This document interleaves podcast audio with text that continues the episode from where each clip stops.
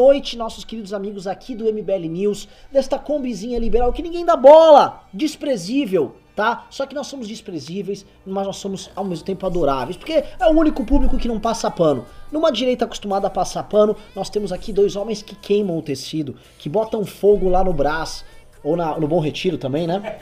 Bota fogo no Bom Retiro. Ninguém aqui liga pra pano. Tô aqui com dois monstros, né? Um, queria apresentá-los aqui, o nosso querido professor Ricardo Almeida, que ele é filósofo, é baiano, é violinista e também é muçulmano, que mostra que isso faz parte, obviamente, de uma estratégia globalista do MBL. E ao lado dele, o professor Paulo Cruz, que é o caso mais interessante. É o seguinte, o Paulo Cruz ele não consegue ser definido por ninguém. Porque o, o, o Reaça vai do Correio falar, professor Paulo Cruz, ah, ele é um negro que não é vitimista, né? Já vai vir correr pra rotular. Aí vai falar, então, vai lá, Paulo Cruz, faz igual o Hélio Negão. Ele, não, não vou fazer igual o Hélio Negão. Entendeu? Então, assim, temos pessoas polêmicas, temos pessoas, obviamente, ligadas ao globalismo, mas temos pessoas fabulosas. E a gente vai falar de um tema, que é o seguinte tem a ver muito com o globalismo, foi tema do nosso vídeo e está sendo o tema que vai tomar o debate público no Brasil. Já varreu o debate público na Europa, tá? MBL aqui, não quero falar nada, ninguém dá bola, o senhor Paulo Cruz, ninguém dá bola pro MBL. O MBL foi o precursor em trazer essas pautas de meio ambiente pra direita, agora ano avisando, ó, tá acontecendo na Europa, esse debate vai chegar no Brasil, agora chegou. Só pegar os vídeos aí. Então, se você faz parte dessa combizinha que assiste, que, que dá bola pra esse momento que é irrelevante, você viu antes, você viu primeiro, a gente avisou que ia rolar. Fato é, só se fala em incêndio na Amazônia, só se fala em céu escuro, só se fala em pássaros morrendo, oncinhas, olha aqui nossa oncinha, oncinhas miau, fugindo do fogo. Esse é o debate agora, só que a gente precisa saber o que é histeria, o que é picaretagem de ONG e o que é a realidade. E para isso, eu gostaria de pedir primeiro a palavra aqui pro senhor Ricardo Almeida fazer um apanhado geral. Vamos lá, E pro lá. Paulo Cruz fazer. Enquanto isso, eu permanecerei calado e plácido aprendendo com vocês. Perfeito. Então, quando você fez a pergunta o que é realidade e o que é histeria, existe um critério que eu acho que é um critério muito claro para você distinguir entre realidade e histeria. Quando há um discurso apocalíptico, ah, meu Deus, agora o aquecimento global está colocando o mundo inteiro em risco, nós temos 20 anos apenas de existência, é o fim. Oh, meu Deus. Você já sabe que aí é histeria. Então, esse critério se aplica perfeitamente ao caso que a gente está vendo das queimadas e do céu escuro de São Paulo. É, em parte, o fenômeno que a gente está vendo é ocasionado por causas naturais. Existem fatores naturais que propiciam essas queimadas. Eu estava estudando isso é, de forma, obviamente, breve, eu não sou nenhum geógrafo, nenhum geólogo, mas eu estava vendo que o bioma do Cerrado né, ele é propício a esse tipo de queimada. As queimadas ocorrem de maneira natural, por fricção de rochas, é, por, por- por vários fatores que não tem nada a ver com intervenção do ser humano. E isso naturalmente ocorre, inclusive tem consequências benéficas para a manutenção daquele bioma. Por exemplo, a renovação ah, das plantas, a renovação da flora é uma consequência. O fato de que existem algumas eh, sementes que estão muito baixo na, na terra e são beneficiadas por isso. Então, nesse período do ano é natural haver isso. Dito isso, existe evidentemente aquelas queimadas e o desmatamento que fazem parte do fator antrópico, ou seja, o ser humano intervindo. E ao que parece, de acordo com os dados que estão sendo veiculados, que foram veiculados pelo INPE e que suscitaram aquela reação adversa do Bolsonaro, levando até o ponto dele eh, de demitir o, o diretor do INPE, eh, o desmatamento está aumentando. Esse problema das queimadas também parece ter aumentado em relação eh, aos anos anteriores. Só que quando você vai fazer uma pesquisa mais aprofundada ainda, você vê que eh, existe uma suspeita da parte de vários jornalistas que dados tenham sido omitidos nos governos petistas. Então a gente fica sem Por que que saber. surpreso? Exato, não tem nada de surpreendente nisso, mas a gente fica sem saber ah, se houve, se está havendo, na verdade, ah, um padrão que vem desde os governos petistas e prossegue com o governo Bolsonaro, né, e que a gente não tinha essa percepção porque os dados eram omitidos lá atrás e agora estão sendo expostos. Já que Bolsonaro não parece ter o mesmo controle da máquina como o petismo tinha. Não que ele não queira, ele quer, mas ele não tem a capacidade de ter. Então a gente não sabe se, eh, se está a mesma coisa ou se realmente aumentou. Fica essa dúvida. é, eu, eu li várias fontes jornalísticas a respeito desse assunto e posso assegurar a vocês, nenhuma delas é conclusiva. As fontes, inclusive, são contraditórias. Elas às vezes trazem um dado, depois trazem outro. Tem, é, tem estudos enfatizando muito o fator humano nas queimadas e no desmatamento, e outros estudos reduzindo esse fator. Então, isso não é uma questão que está excluída. Em todo caso, a preocupação com o meio ambiente é uma preocupação importante. Né? Ela é importante porque, é, pela primeira vez na história, como a gente vive numa sociedade industrial, moderna, global, interconectada, então, pela primeira vez na história, o fator humano tem um peso tal que pode é, ocasionar um abalo grave no meio ambiente. E isso foi uma percepção ah, que vem de décadas atrás. Há um sociólogo alemão, Ulrich Beck, que escreveu em 1986, se não me engano, um livro dele chamado A Sociedade de Risco.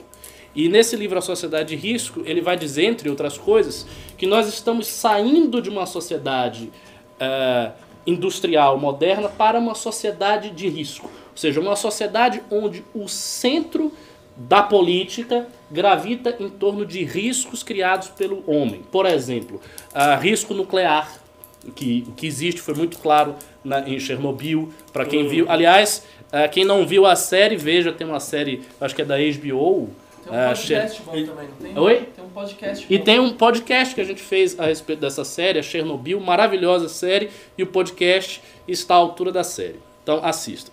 É, e o risco ambiental. E aí ele vai falando de uma série de riscos. Ele fala do ambiental, uh, do nuclear, ele fala do risco que existe com os agrotóxicos defensivos agrícolas, né, toda a, a química fina que pervade tudo que a gente produz. E o que, que ele vai dizer? Ele vai dizer que o, o horizonte político da humanidade caminhará para a contenção destes riscos. Ou seja, a relação entre política e risco global vai ficar cada vez mais estreita. E é por isso que a gente vê hoje, ou seja, passados mais de 20 anos da publicação dele, essa agenda verde explodindo na Europa. Explodindo num lugar que é tipicamente mais desenvolvido que o Brasil, portanto, que venceu alguns problemas de carências relacionados a fome, falta de escolaridade, os problemas que a gente tem no terceiro mundo e que está avançando agora para uma relação mais estreita entre risco e política. Coisa maravilhosa, Ricardo. É, agora, é, existe muitos. É, tem uma turma que fala que nós não vivemos mais no Holoceno. A gente vive no Antropoceno e que a, não só o clima, como diversa, como o mundo ao nosso redor, a, a relação nossa com o meio ambiente, isso afeta os biomas e tal. O homem está mudando tudo e isso vai pegar e tal, e vai acontecer. Não sei se você já acompanhou essa, essas te, teorias aí. Não, muito vagamente. Não, não, só... não, li nada a respeito. É, então, a, a galera já me vieram perguntar, Renan, mas nós estamos ou não estamos no antropoceno? Calma, meu irmão. É, mas eu acho, eu sou da assim, eu sou um conserva nesse ponto, tá? Conserva de, de perspectiva. Eu acho que o homem, por exemplo, ele está interferindo no clima. Eu acho que, por via das dúvidas, como não tem como comprovar, não é igual a Terra plana, mas como tem como comprovar se tem ou não tem alteração devido ao homem, eu prefiro dar que ao homem, eu prefiro. Tem como soltar um pouquinho menos de gás carbônico? Se tem, vamos soltar. Não precisa jogar todo, todo o óleo diesel. Eu sei que isso é ruim aí pros seus impérios islâmicos, tá? Eu sei muito bem, sei muito bem o que o senhor está defendendo aqui, senhor Ricardo mais coisas precisam ser ditas. É. Agora eu vou passar Paulo Cruz, por favor, depois de nos brindar com uma participação brilhante no Morning Show. Oh, obrigado. Vem aqui falar com o nosso público, casa é tua. O que, que, eu vou dizer depois dessa explanação maravilhosa aqui do professor Ricardo? Você pode me refutar, você está tudo errado. Cara, é, não, é, esse é um assunto que eu acompanho assim muito de longe. Eu acho sim que, que é, há um conjunto de fatores que levam a mudanças climáticas e até essa coisa das queimadas e coisa. Então, quer dizer, é claro que o homem é, tem capacidade de afetar no meio ambiente, mas, por outro lado, é, é lógico que os interesses políticos eles sempre são mais poderosos do que a realidade, as narrativas, né? Sim. Principalmente no momento que a gente vive, tendem a ser muito mais poderosas que os fatos e que a realidade.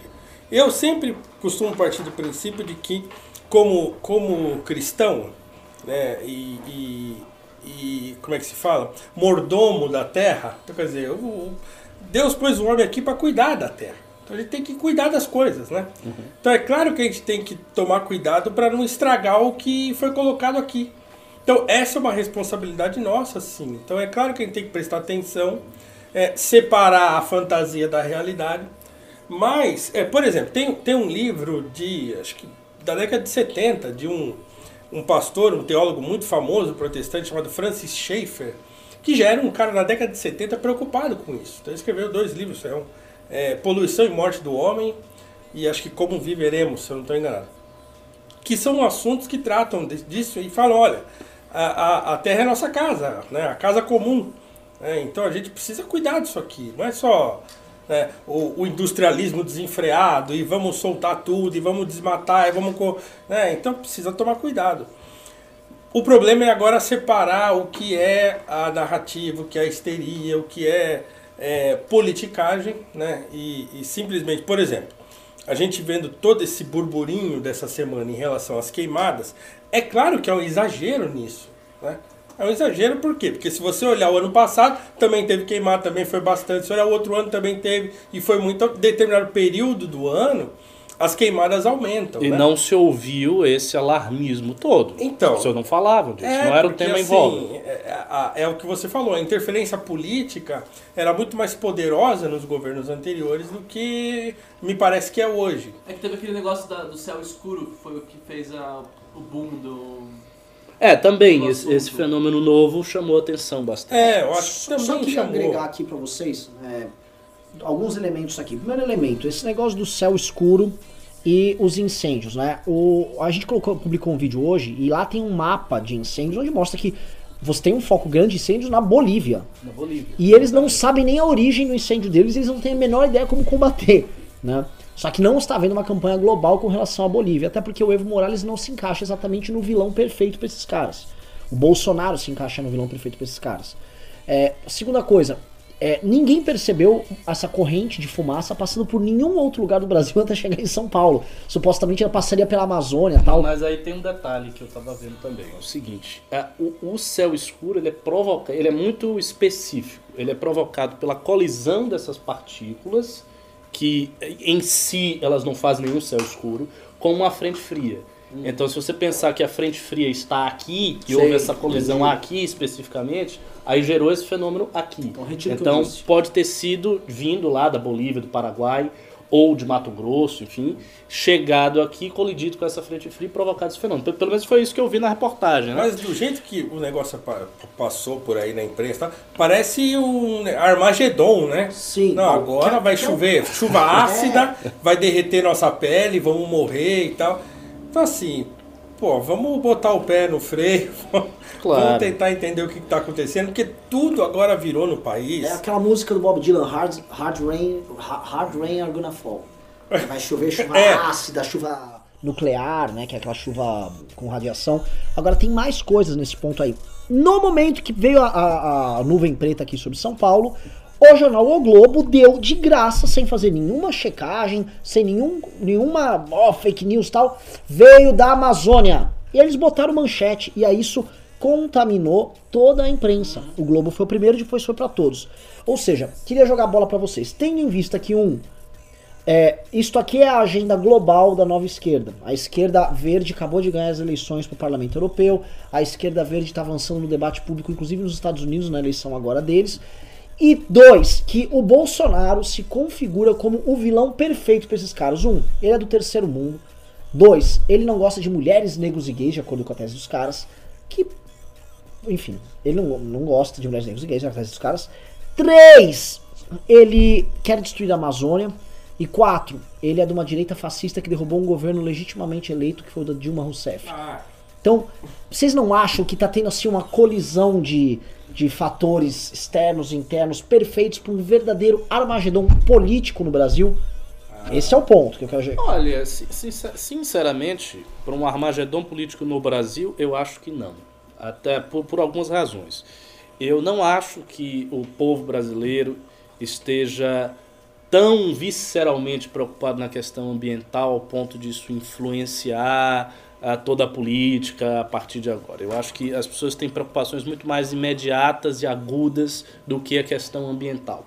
Aliás, quando eu estava fazendo meu comentário inicial, eu dizia justamente o quê?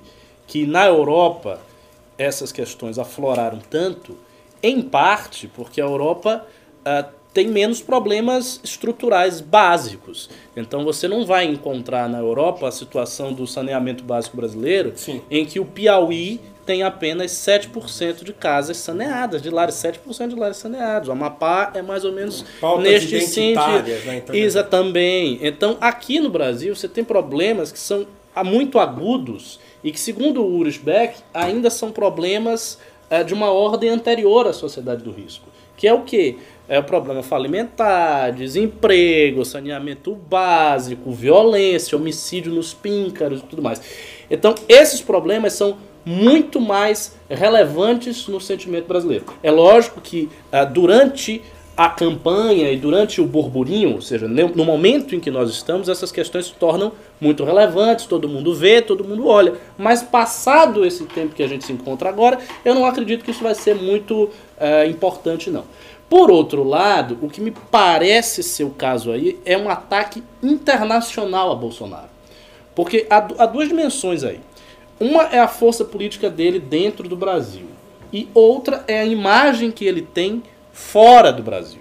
E, obviamente, a imagem que ele tem fora do Brasil condiciona a ação dos estados estrangeiros e a ação dos grupos privados estrangeiros.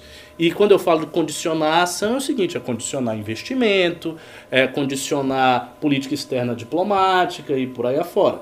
Este condicionamento externo tem muito a ver com a questão da Amazônia.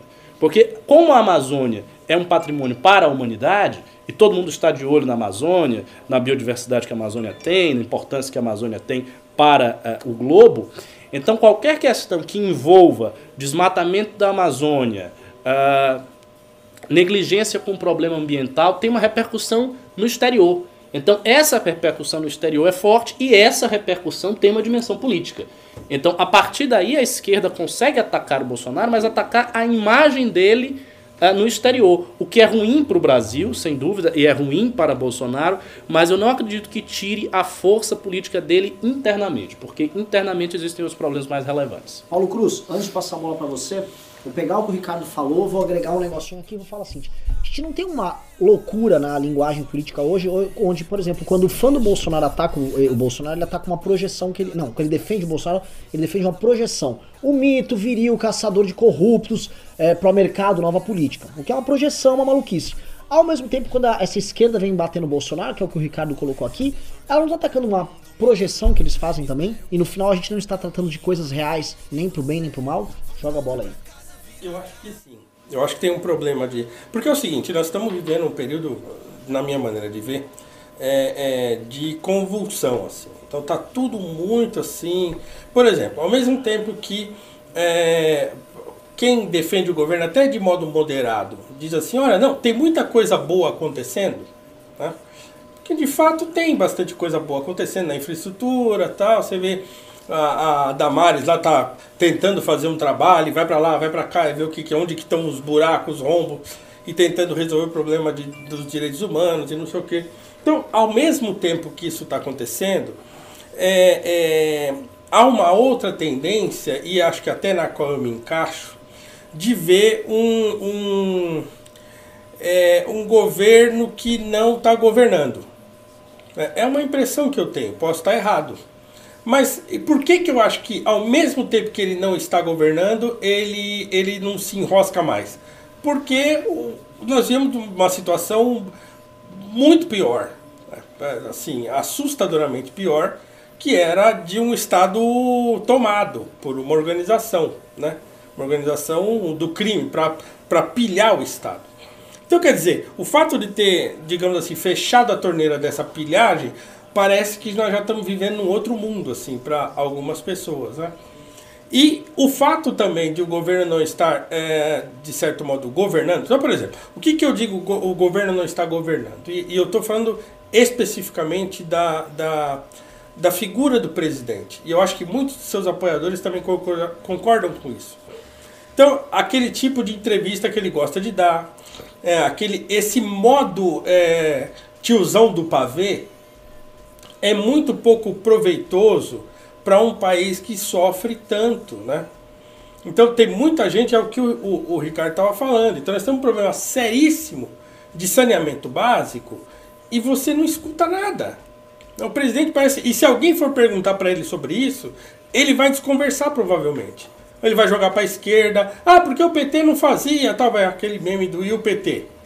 Então assim, é, parece que ele está surfando ainda nessa onda do antipetismo. É, eu não sei quanto tempo que, que ele vai aguentar fazer isso aí, porque nós estamos só no primeiro ano do mandato, né? É, mas o fato é assim, enquanto algumas áreas do governo de fato funcionam, outras áreas eu acho que estão paradas. Então eu escutei hoje mais cedo no rádio, não lembro nem que programa foi, alguém dizendo, olha, é, o próprio ministro do meio ambiente ele não apresenta um projeto, né? O, o Paulo Guedes, por exemplo, ele, ele é sempre muito triunfalista nas, nas declarações, né? Sim. E aí você fala, tá bom, mas o desemprego não diminui, né? O povo, não, as pessoas comuns não estão vendo ah, a MP da liberdade econômica, tá bom, mas tá, mas e o, e o meu tio que está desempregado? Então, essas coisas que são mais urgentes e efetivas, parece que estão todas assim Boiando. boiando, né? Voando no ar, ninguém pega. Então por quê? Porque eu acho que nós estamos ainda vivendo um, um período de campanha eleitoral.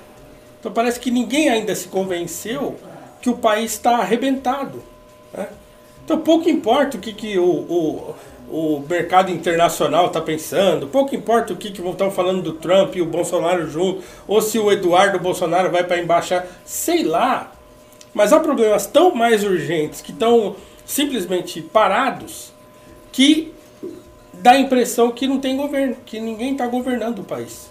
É, os problemas estruturais todos do Brasil estão idênticos. Eles estão aí e não há um horizonte de solução para nenhum deles. Para nenhum deles. E, e boa parte das medidas do governo são cosméticas. Então, aquela medida, eu faço isso aqui, aí falo um negócio, faço aqui, mas não tem um projeto para você resolver. O maior projeto lá. seria. Ele imitou. Não, Ah, como é ah, que é? E os comunistas?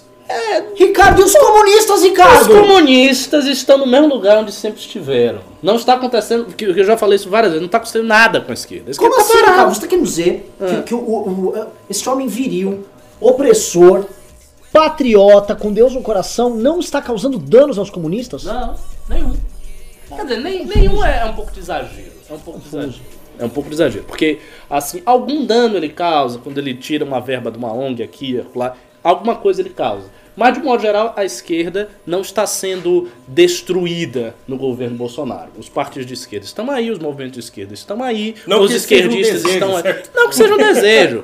Mas assim, as- a, a própria esquerda teve uns temores ilusórios a respeito de Bolsonaro e até hoje tem. né? Eles falam de Bolsonaro assim, parecendo que Bolsonaro é o generalíssimo franco, que Bolsonaro é Salazar, e que Bolsonaro vai chegar e vai matar todos eles.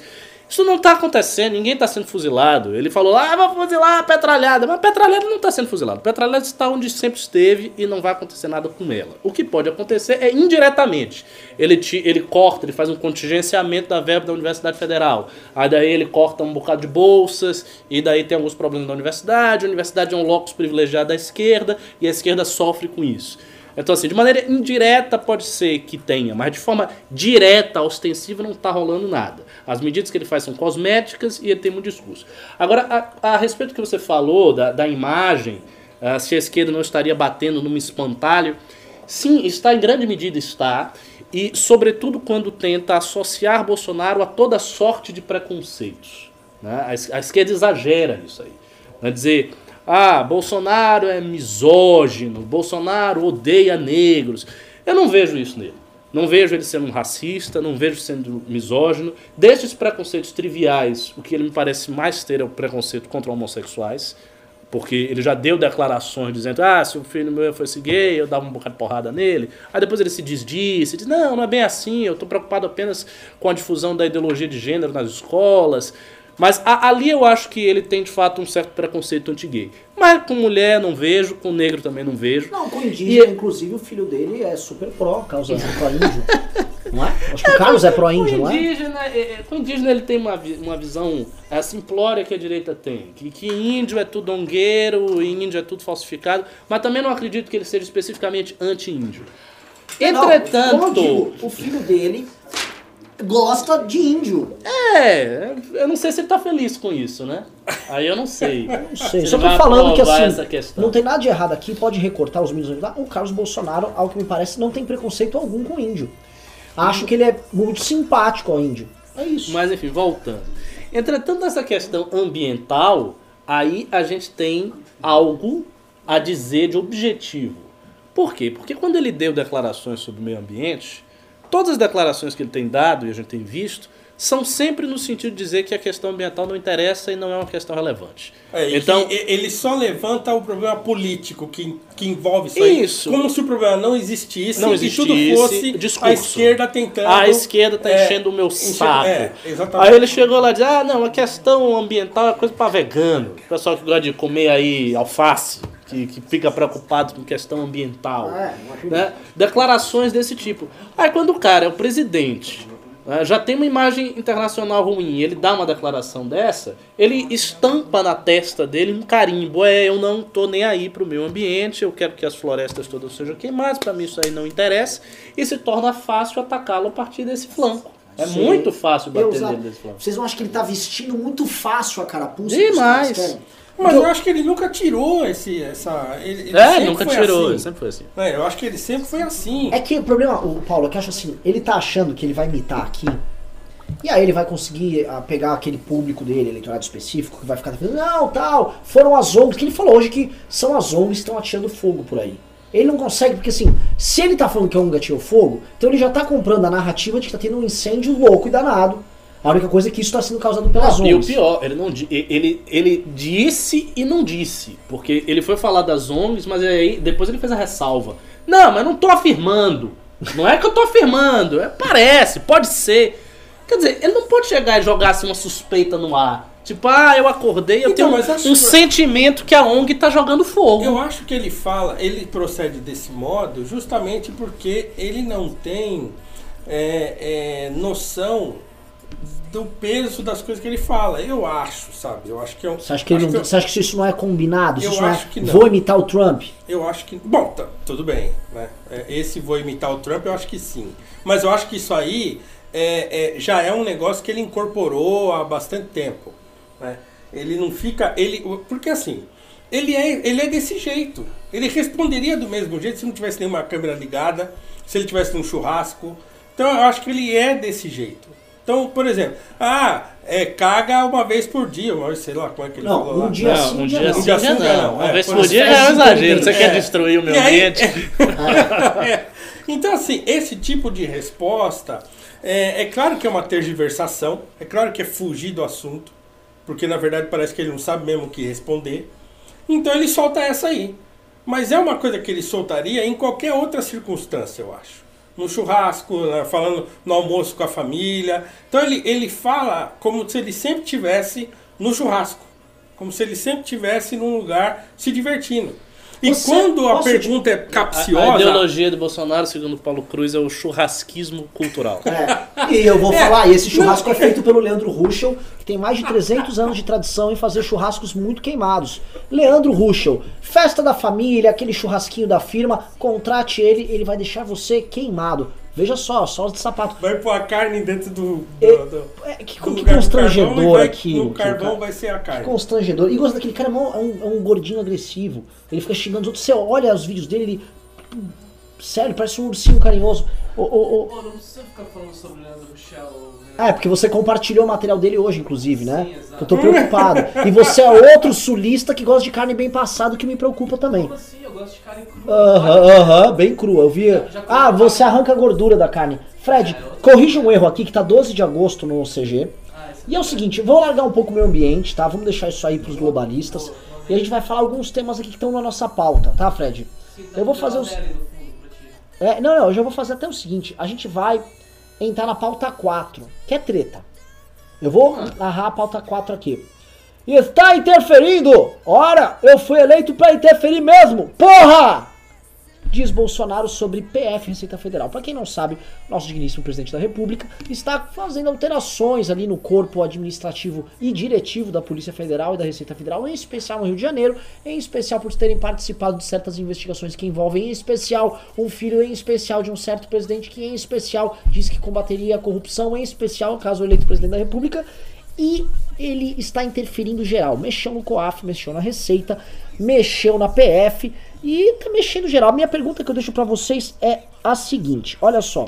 Temos aqui um limite que as pessoas, que talvez fique muito confuso para as pessoas. O que, que é um aparato de Estado, o que, que é um aparato de governo? Né? O Bolsonaro é livre para interferir em tudo que ele quiser, né? Ou é aquela famosa frase bíblica: é, tudo me é lícito, mas nem tudo me convém. Né? O papel, o papel de, um, de um líder, o papel de um estadista é saber justamente essa diferença, mesmo tendo poderes, vamos dizer assim, administrativos para executar mudanças. Por favor, comece agora com o Paulo. Bom, é, as coisas têm um limite, certo? Eu acho que mesmo que ele, que ele tenha poderes para tal, né, ele tem um subordinado específico para esse tipo de intervenção. né? Então existe um ministro da Justiça, existe todo um aparato é, é, burocrático do qual ele, ele se serve para fazer isso, para que justamente ele não precise fazer para que justamente o presidente se preocupe com outras coisas. Então, quer dizer, é, ele não tem que interferir diretamente na Polícia Federal, isso não é, é, é uma atribuição do ministro da Justiça ou do chefe lá que é designado para tal. É, eu acho que isso é mais um, um, um indício de que ele, de que ele não, não tem muito esse jogo de cintura, né? porque é o seguinte, quando a gente fala, e eu ia falar assim, eu ia falar jogo de cintura da política, mas agora a atividade política está demonizada. Então, como está demonizado, então se eu falar que não, ele não tem muito jogo de cintura político, o pessoal que é o eleitor mais, mais é, fiel dele vai dizer: é claro que não tem, eu votei nele para isso. Mas se bem que você observe que aí ele está tendo um jogo de cintura político muito malicioso, porque ele está copiando aquelas práticas antigas dos, eh, dos governadores e presidentes e tal, que mexiam na estrutura burocrática de acordo com seus interesses políticos. Bom, é o bom e velho patrimonialismo. É um jogo de Bom, cintura. Mas, mas é, é, tá provado que o Bolsonaro tem um- um- uma veia patrimonialista pelo próprio. Ele enfiou a família inteira lá dentro, né? Então, quer dizer, é, é, ele tem isso aí. Então, todo mundo sabia que ele era assim quando votou nele. né? Quer dizer, todo mundo assim, né?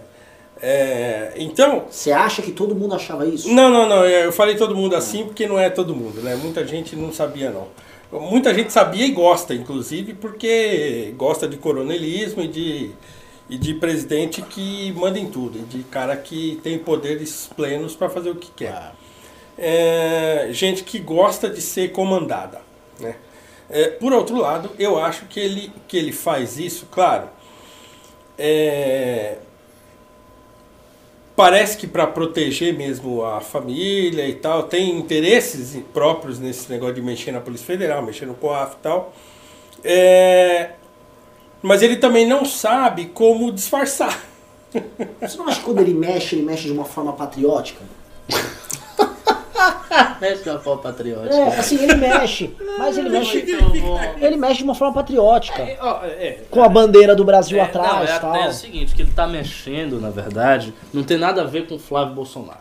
Ele tá fazendo isso porque ele quer melhorar a eficiência desses órgãos. Ele quer melhorar a eficiência da PF, ele quer melhorar a eficiência do COAF. É por isso que ele tá fazendo essas alterações. Então, mas nem isso É, é uma fala. coincidência que seja exatamente onde o Flávio está envolvido. É, é uma coincidência. Mas sabe o que é Acontece, mas vocês, do MBL, que tem um olhar malicioso, vocês acham que por trás dessa coincidência tem algum plano que parece que ele está botando panos quentes? Não, é apenas uma coincidência. Era uma mini reforma administrativa que ele está Exato. fazendo, provavelmente para desaparegar, para despetetizar ali dentro. É, não é? Eu acho que ele chegou a sugerir algo nesse Ele sentido. falou, ele o é, no começo. Ah, tanto aqui, ó. Peço desculpas.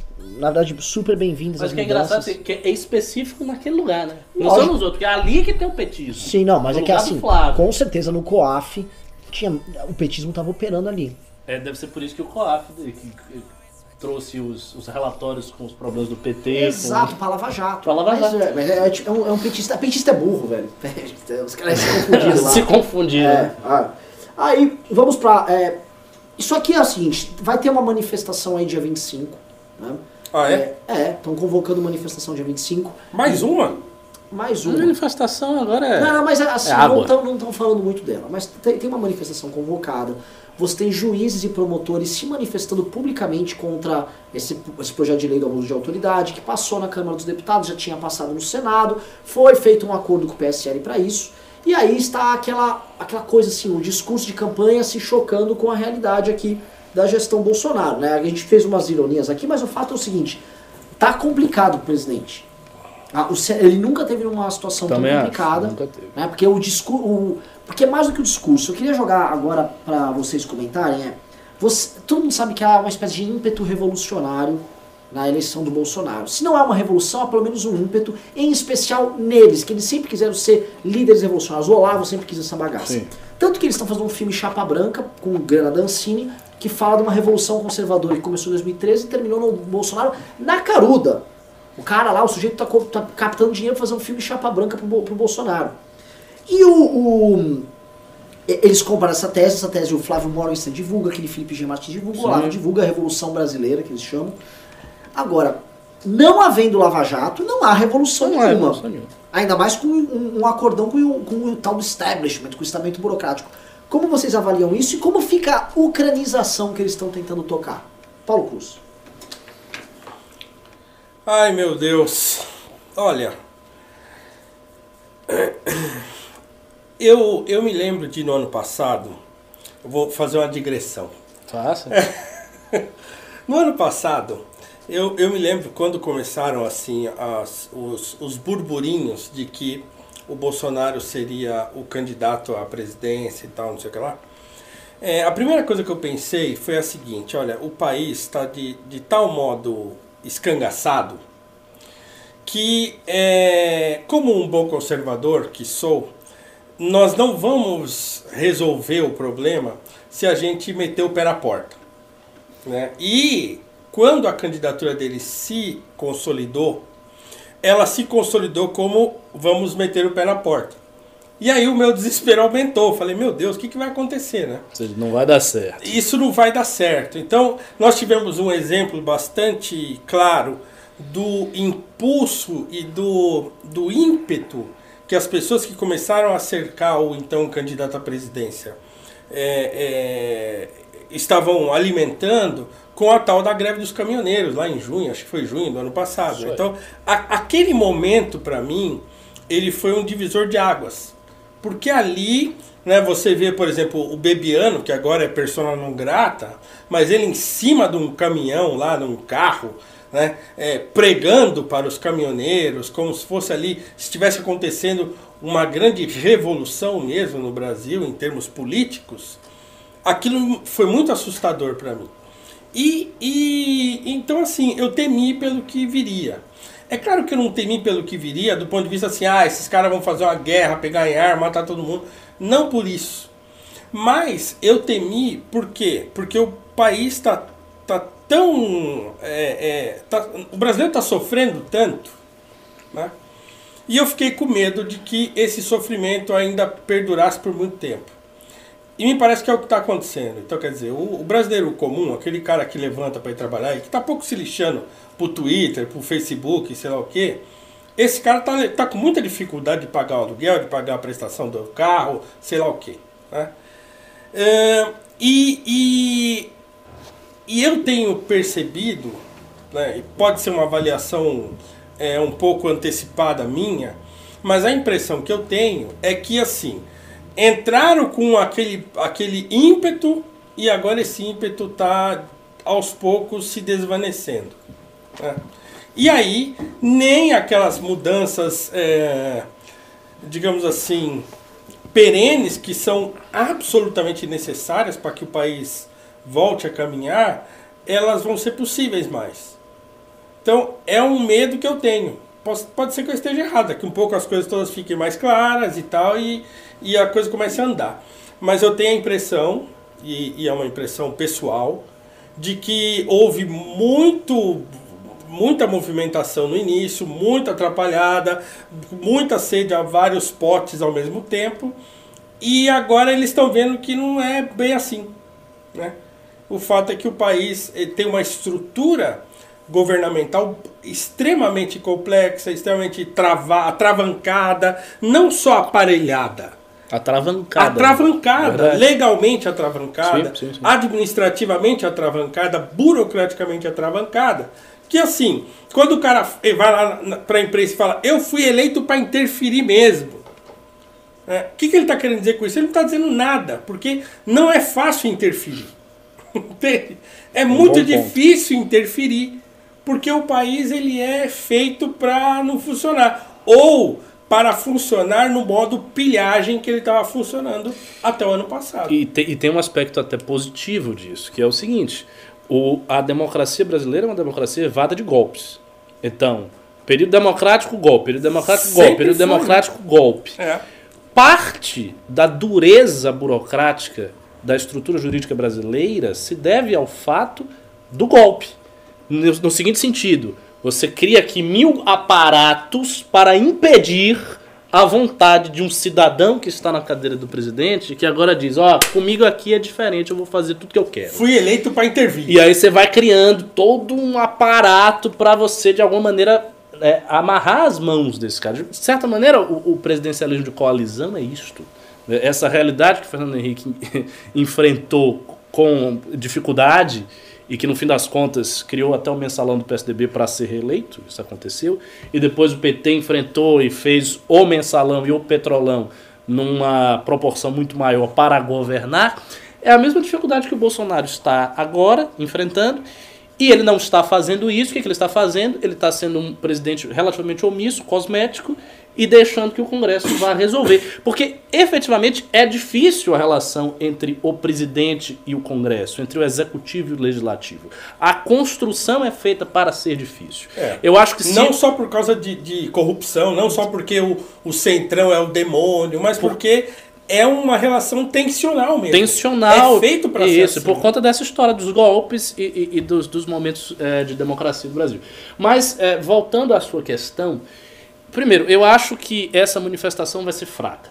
Vai ser mais fraca do que as anteriores. Todas as vezes que eu faço diagnóstico de manifestação, eu tenho dito, essa vai ser mais fraca, essa vai ser mais fraca, e não tenho errado, e não, eu tenho acertado, porque eu estou vendo as manifestações mais fracas.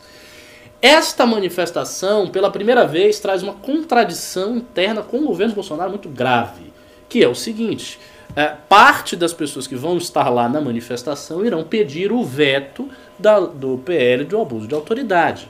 Muita gente vai pedir isso.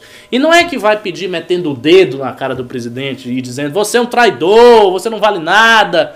Não é isso. As pessoas vão pedir ao presidente como suplicantes. Vão pedir, deu veto, a gente votou para isso, a gente é, o Bolsonaro é a nossa esperança, o presidente é a nossa esperança. Em todo caso, vão pedir e esta solicitação encontrará um óbice no fato de que, segundo todos os indícios, Bolsonaro fez um acordo para não vetar, ou pelo menos vetar de forma parcial e muito pontual alguns pontos do, da- do abuso de autoridade.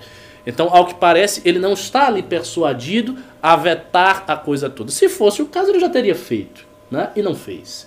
Então, isso é uma contradição muito séria. Até porque, como eu também já falei na edição anterior do News, ah, o- as pessoas, o, o patriota, as pessoas imbuídas desse sentimento de mudar o status quo, toleram ingerências do presidente que sejam pontuais. Se ele fizer uma ingerência aqui e ali para defender a família dele, o pessoal até tolera, não gosta muito, mas entende, aceita. Entende como se fosse um ônus. Ah, Bolsonaro é tão, tão bom, tem tantos aspectos positivos, isso aqui é uma coisa menor. Né? Ele está defendendo a família dele. Hum. Mas ele fazer isto em relação ao que é estrutural e que é visto pelas pessoas como essencial para a Lava Jato continuar funcionando, aí eu acho que a coisa muda muito de figura. Até porque, de fato, a, a, a operação que fez uma mudança política no Brasil é a Lava Jato.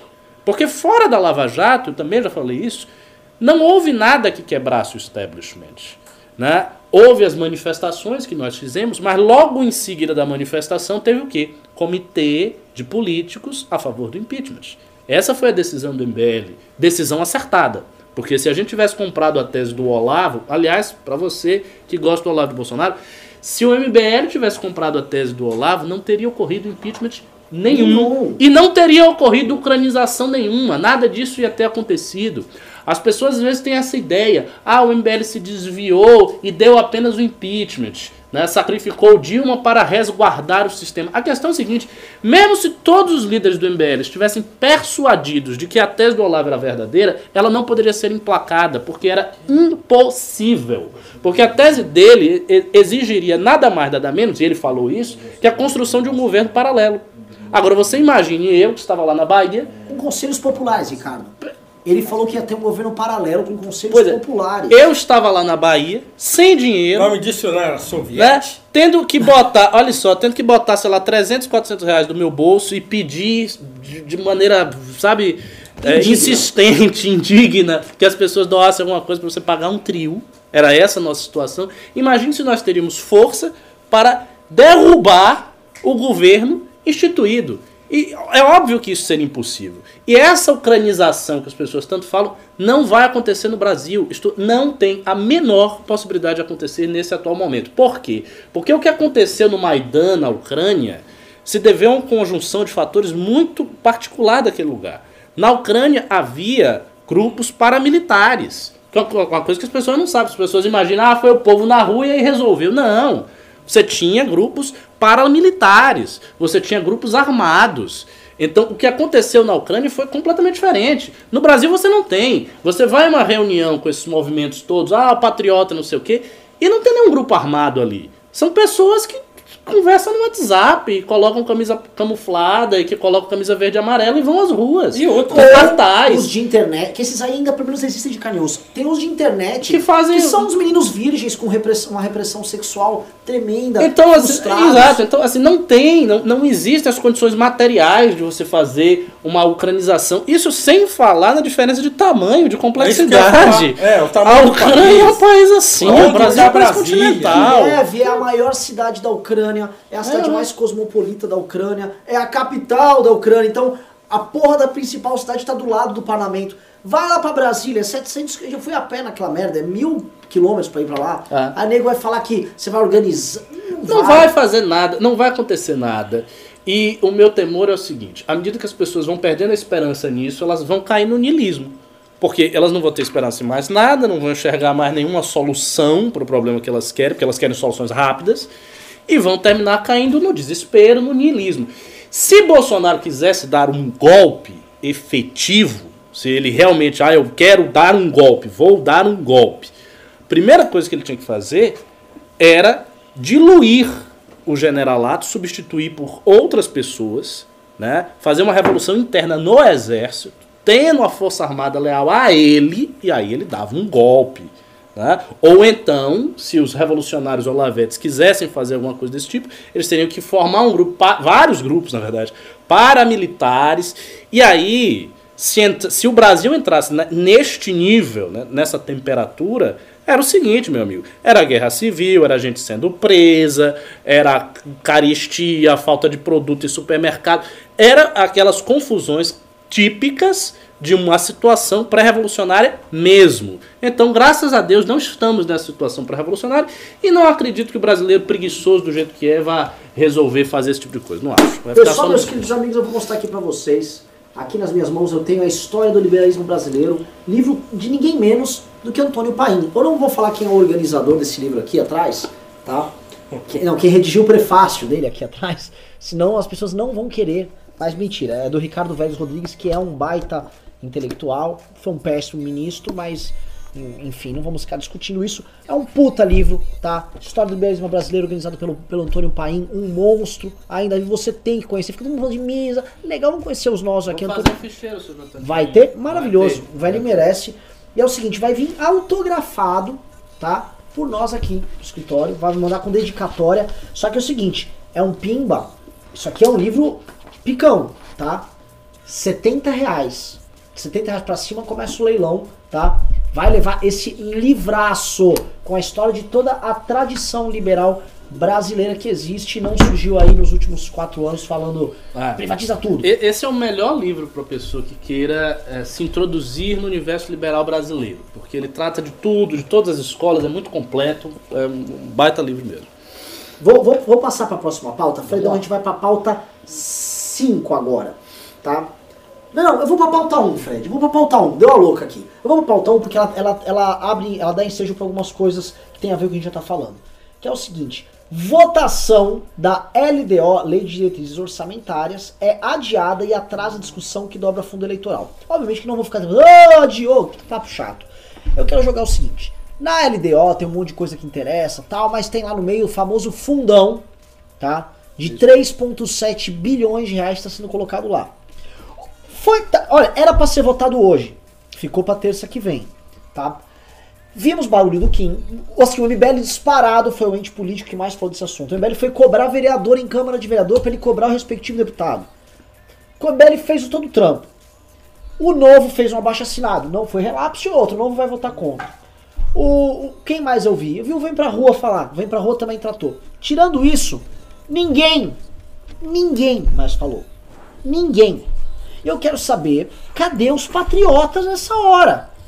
E eu quero saber, porque onde estão os patriotas, tendo em vista, eu vou jogar aqui o desafio para vocês brincarem, tendo em vista a recente saída de Alexandre Frota, que é um oportunista contumaz, é um vagabundo com faro, que eu quero colocar o seguinte, e se essa gente do PSL, esses 50 e poucos deputados muito patriotas que foram eleitos, então já estão pensando assim, ó, eu não sei como é que esse Bolsonaro vai estar daqui a um ano, eu só sei que se eu tiver aí, aqui no meu estado, os 10, 15 milhões para eu poder mexer nas campanhas eleitorais, eleger meus vereadores, meus prefeitinhos aqui, faço base e me construo. E aí eu vou deixar aqui a pergunta, estaria o PSL querendo ser o novo PFL? Tá aqui a bola para vocês. oh, se o PSL tivesse condição de ser o PFL, muito difícil. Mas vamos lá, eu acho o seguinte, a temperatura política de uma maneira geral está muito mais morna hoje do que era na época que Dilma Rousseff era presidente. E quando a gente lançava qualquer campanha, a campanha pegava fogo. Hoje não é mais assim. Nem dentro do MBL, nem entre os núcleos do MBL é mais aquela agitação. Mudou muito, você sente isso. Mudou muito essa, essa coisa da febre. E por que mudou? Porque quando você lançava naquela época qualquer campanha, uma campanha pontual sobre fundo eleitoral ou o que fosse, a campanha ela estava dentro de uma coisa maior, que era o seguinte, o combate ao PT. Esta coisa maior é o que dava combustível para as campanhas particulares. Isso acabou, porque o PT não está mais no poder. E a, a, a esquerda, obviamente, não vai abraçar esse tipo de pauta, porque a esquerda é muito interessada no aumento do fundo eleitoral.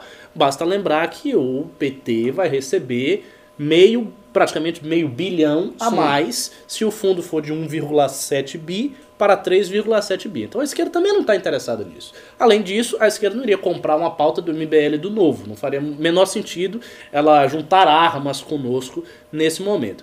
Então o que, que acontece? Você não tem mais uma coisa lançando combustível para as pessoas se agitarem. E aí daí ocorre o seguinte fenômeno. A, a, a, os patriotas e a direita, de um modo geral, a população, ela fica num estado de letargia. Ela não faz muita coisa, ela fica meio parada. Porque o que ela mais faz é defender o Bolsonaro. Então ela está sempre predisposta a entrar em embates na internet, onde quer que seja, para defender o Bolsonaro. A, a bandeira hoje principal, que assim, a energia dela está devotada a defender o Bolsonaro. Daí quando vem uma pauta como essa, ninguém dá muita bola. né? Você não ouve ninguém falar. Eu não vi, por exemplo, isso se tornar um assunto falado e as pessoas comentando. Não vi, passou a coisa assim. E o que, que vai acontecer? Eu acho. Eu acho que ele não vai vetar. Não tô, não tô sentindo se configurar um veto, apesar de que eu acho que ele deveria votar pra, por ele mesmo, porque o pessoal do PSL não é alinhado com o Jair Bolsonaro. Tem muita gente, por exemplo, tem metade, mais ou menos metade do partido que não é alinhado com o Bolsonaro. E essa metade do partido vai receber uma grana preta. E essas pessoas com a grana preta, elas vão fazer política com máquina, política com estrutura. E elas vão fazer isso para, de alguma maneira, também se livrarem do Bolsonaro. Ou seja, construírem o seu capital político próprio, independentemente daquela indicação prévia que o Bolsonaro deu. Então o sujeito ele quer sair né, do, da política ideológica em que ele precisa estar sempre agradando aquele eleitor para ter um, um curral eleitoral fixo, uma estrutura mais montada e poder ele continuar sendo deputado, deputado O de novo, fundo, o deputado de fundo novo. é o desmame dessas pessoas. Exato. É, exatamente, exatamente. Dessas É, eles pessoas que foram eles saem da teta do Bolsonaro e entram na teta do e, Estado. e entra na nossa. Na nossa. exatamente. Paulo, É. o que, que você acha disso? O que, que você acha dessa turma? Traga-nos aí. Olha, eu, eu tenho feito um esforço muito grande para me manter afastado dessas discussões. Então eu, eu acompanho muito pouco isso. É, então eu acho ruim qualquer coisa que vem que aumentar o dinheiro público para política é ruim. Então é, isso o Bolsonaro devia estar gritando esse negócio. Devia. Devia estar gritando isso aí, devia estar na televisão falando isso aí, devia falar isso na live agora de, de quinta-feira amanhã, né, que tem live dele, ele devia falar, ó, eu sou contra, eu vou vetar e tal, não sei o que lá. Porque o fato é que é, o país está arrebentado, ninguém aguenta mais isso aí. Então, é claro que, que é, há outros interesses nisso. Né? Mas eu acho que ele não está lá muito preocupado com isso. Também não. O, é o que eu estou dizendo e o que eu disse antes, eu volto a dizer, né? É, é, tá esfriando, né? Aquele ímpeto tá esfriando, tal. Então, quer dizer, daqui a pouco, na minha maneira de ver, vai passar a ser uma luta por sobrevivência só. O que eu acho muito ruim, né? Não estou falando isso com alegria, não, porque é, mais uma vez o, o povo brasileiro sai perdendo, né? Mas é a impressão que, que eu tenho, apesar de estar acompanhando muito pouco esses meandros políticos aí do dia a dia, é, eu acho que a gente, o que a gente vai enxergar daqui para os próximos, sei lá, é, é, no próximo ano, por exemplo, é uma, uma espécie de, de tentativa de recolocar as pautas importantes aí para o governo e não propriamente para o povo brasileiro, né? Porque, claro, nós estamos no primeiro ano. Olha quanta coisa que vem acontecendo é, no primeiro ano de mandato. Quanta coisa, estou dizendo assim, Com desgaste. quanto desgaste. Né? Então, nós estamos ó, em agosto, terminando agosto, Parece que já tem três anos. e parece que já foi um monte de tempo, verdade. porque é muito desgastante. É claro, é claro, quem, quem apoia e defende o governo vai dizer, claro, é porque nós estamos lá mexendo no vespeiro, nós estamos lá porque o Bolsonaro é contra tudo e contra todos e tal. Então é claro que eles vão dizer que está desse jeito porque eles estão enfrentando o establishment. né? Eu não acho que seja propriamente isso. Pode ter um pouco disso também, né, que esse enfrentamento é mesmo desgastante. O fato é que eles entraram lá e, e o povo brasileiro parece que está todo mundo dentro de uma arquibancada, né? todo mundo naquele momento de tensão em cima da arquibancada, porque você não sabe o quem que vai fazer o gol. né? Então tá todo mundo assim, né? Quem que que o que está acontecendo, né? Então, para mim é muito estranho isso. E, e, e claro que aumentar o, vai ser um baita de um tiro no pé, certo? Se ele não vetar isso aí. É, mas vai ser para mim, entende? Eu acho que não vai ser para o eleitor dele, como o Ricardo mesmo disse, não vai ser. O eleitor dele não vai se preocupar muito com isso. Né? Alguém pode ficar, fazer um tweet, ó, puxa vida, hein? Podia ter vetado. Mas pronto, É, Muda de assunto. Também, também não acho que vai ser uma coisa que vai mexer muito com É, eu acho que não vai não. né? Eu acho que não vai. Infelizmente, eu acho que não. Por quê? Porque, é claro, é, é- é, muita gente está apostando muito alto né, Sim, é, no governo. sim. Então é difícil voltar atrás agora. Então Você falou tem gente que tá, importante. é, tem gente que tá que passa os dias da semana esperando a hora que ele vai poder tirar uma foto do lado do presidente, entendeu? O cara, a pessoa vive para isso. Isso. Não, e você Então- tem as pessoas, assim, a quantidade de oportunistas que a gente tem nesse game é enorme. Você tem, por exemplo, ministros de Estado, como o Weintraub, que passam boa parte do dia deles no Twitter dando mitada. O ministro da Educação num país que vive, assim, um, um, um- um holocausto educacional, vou usar um termo meio bem babaca, mas é verdade.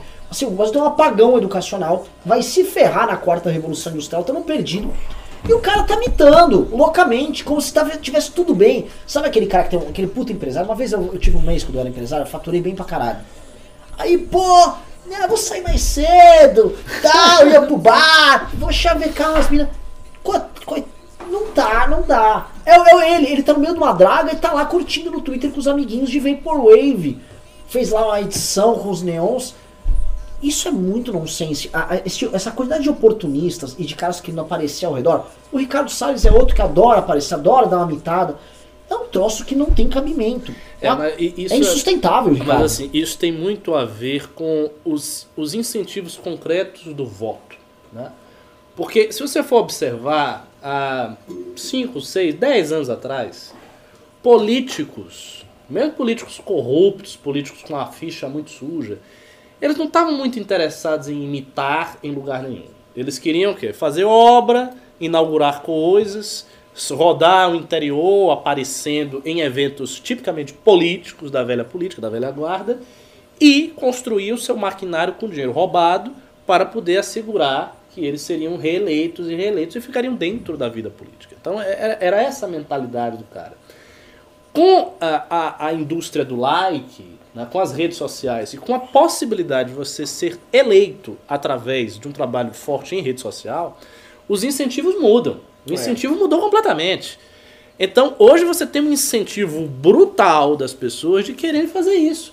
Por que, que elas querem fazer isso? É natural. Elas querem fazer isso porque elas querem aparecer e elas sabem que se elas aparecerem, elas vão ganhar dinheiro, elas vão ganhar pessoas que as amam e podem se eleger.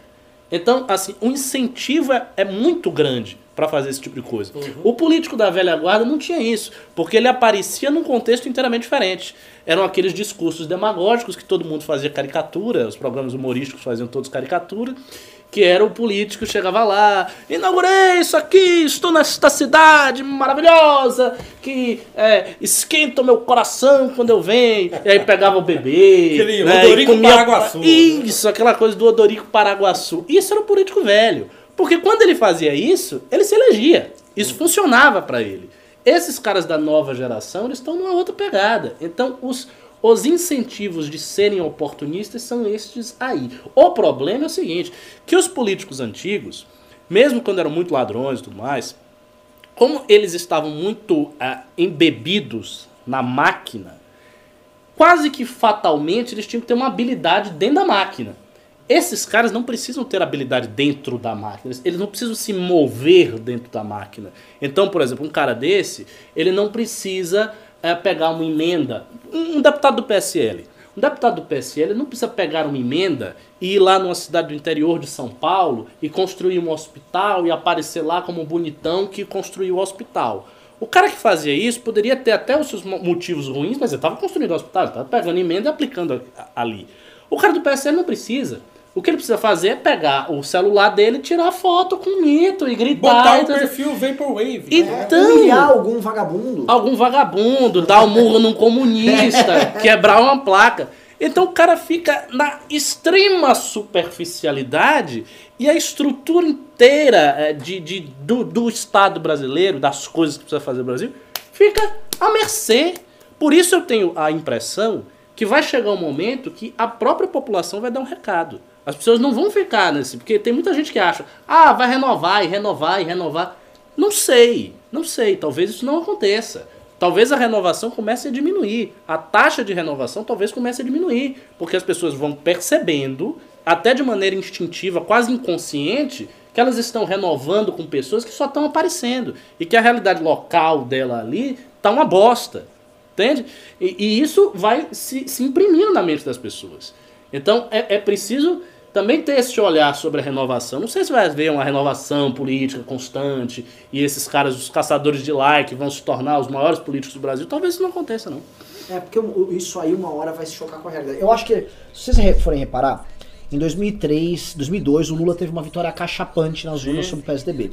Porém, as eleições municipais de 2004, o PSDB deu uma puta resposta pro Lula, porque daquele 2003 para 2004, o PT não entregou crescimento econômico, não entregou, nada. ainda teve o problema da corrupção. É, começou ali a pegar em Começou 2004 ali, exatamente. Então o que acontece? Ali o- o- as pessoas deram um recado na urna já em 2004. Ó, a Marta aqui em São Paulo vai, vai pastar e, e varrer o PT de várias prefeituras. pergunta é: será que esse recado não vem aí? E dois, é, vocês não acham que nesse cenário que a gente tá vendo assim do espetáculo talvez se esgotando? Porque eu, eu vou até comentar alguns dados de rede. Esses políticos que vivem de puxar o saco do Bolsonaro estão perdendo audiência. Quem ganhou audiência recentemente nos últimos meses foram, por exemplo, youtubers que não são políticos, com teses de invadir Congresso, ou o ultra puxa-saco do Bolsonaro de rede social que não é político. Por exemplo, tem um menino lá que é o Felipe Ferreira. Ele tem um canal grande que passa o dia inteiro elogiando o Bolsonaro e xingando a imprensa. Tem outro canal que chama Folha Brasil, que é um tempo todo puxando o saco. Esses caras têm audiência, mas é uma coisa específica, tipo, mamando o Bolsonaro. Esses políticos aí caíram, e caíram muito. O que, eu, o que eu pergunto é o seguinte: como é que seria esse possível colapso dos oportunistas e como isso impactaria em partidos como PSDB, PMDB, DEM nessas eleições e para 2022? Paulo Cruz. Bom, eu acho que é um fenômeno novo, então gente- ninguém entende muito bem o que, que vai acontecer, eu, eu acho. Sim. Então, assim, é, é, essa eleição, é, ela teve uma conjunção de fatores bastante específicos. Então, quer dizer, é claro que o Bolsonaro não foi eleito é, só porque fez campanha em rede social, certo? Acho que não tem, isso não tem nada a ver. Tem gente que não fica em rede social e votou nele, porque, porque o, o sentimento do antipetismo tomou conta do país, né? Então, é, a gente ainda vive aquela falsa impressão de que a rede social é muito relevante, né? Porque a gente fica lá, Sim. certo? Então, porque a gente tá toda hora olhando no Twitter e toda hora tá vendo alguém falando uma asneira, alguém dando uma mitada, e alguém fazendo. Então a gente tende também a morar lá dentro e achar que aquilo ali é a, é a realidade.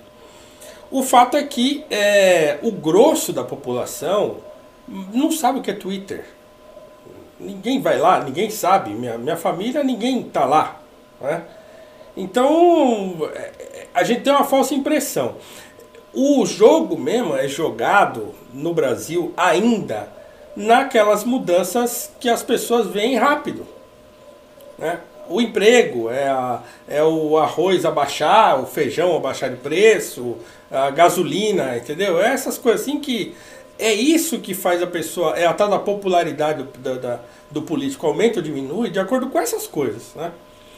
E e eu acho também que esse tipo de, de político que nasceu agora de rede social, esse fenômeno, né? Do político que mora na rede social como eh, esse pessoal mora, ele também acha que ele também está tendo uma falsa impressão.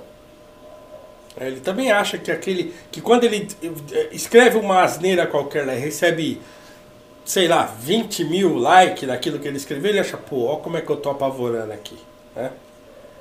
Mas eu acho que isso é uma falsa impressão. Então eu acho também que o povo de rede social também tende a ser, é, digamos assim, volúvel, certo? Daqui a pouco vai mudando, daqui a pouco pinta outra coisa, e aí eles vão.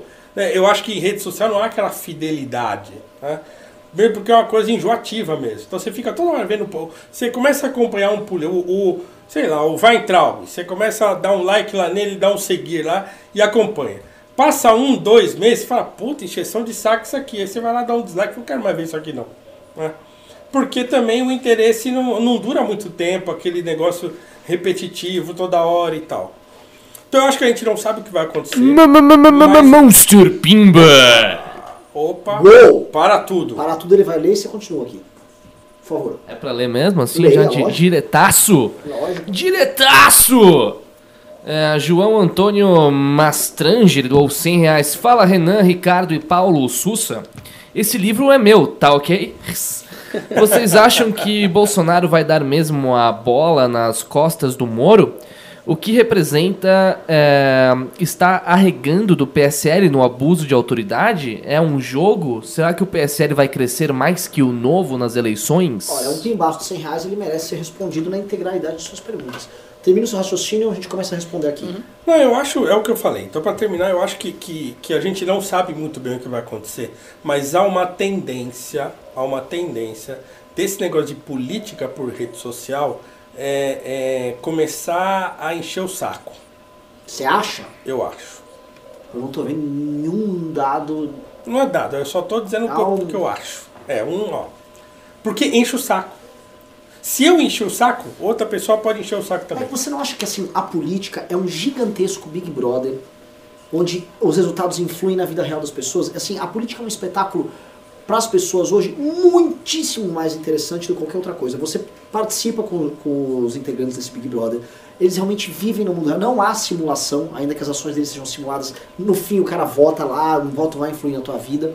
A eleição do povo Bolsonaro foi uma eleição, para mim, uma eleição completamente Big Brother. Eles, Mas não vai ser sempre assim, eu acho. Eu Sim. acho que não vai. A próxima acho que já não vai ser assim. Também acho. Mas você acha que o problema que eu vejo, gente, até, pô, isso aqui é uma discussão interessantíssima, é que o Big Brother tá aí, material, estruturalmente a gente tem um Big Brother operando. Tá bom, mas daqui quatro anos vai, melhor, vai ter melhor o emprego?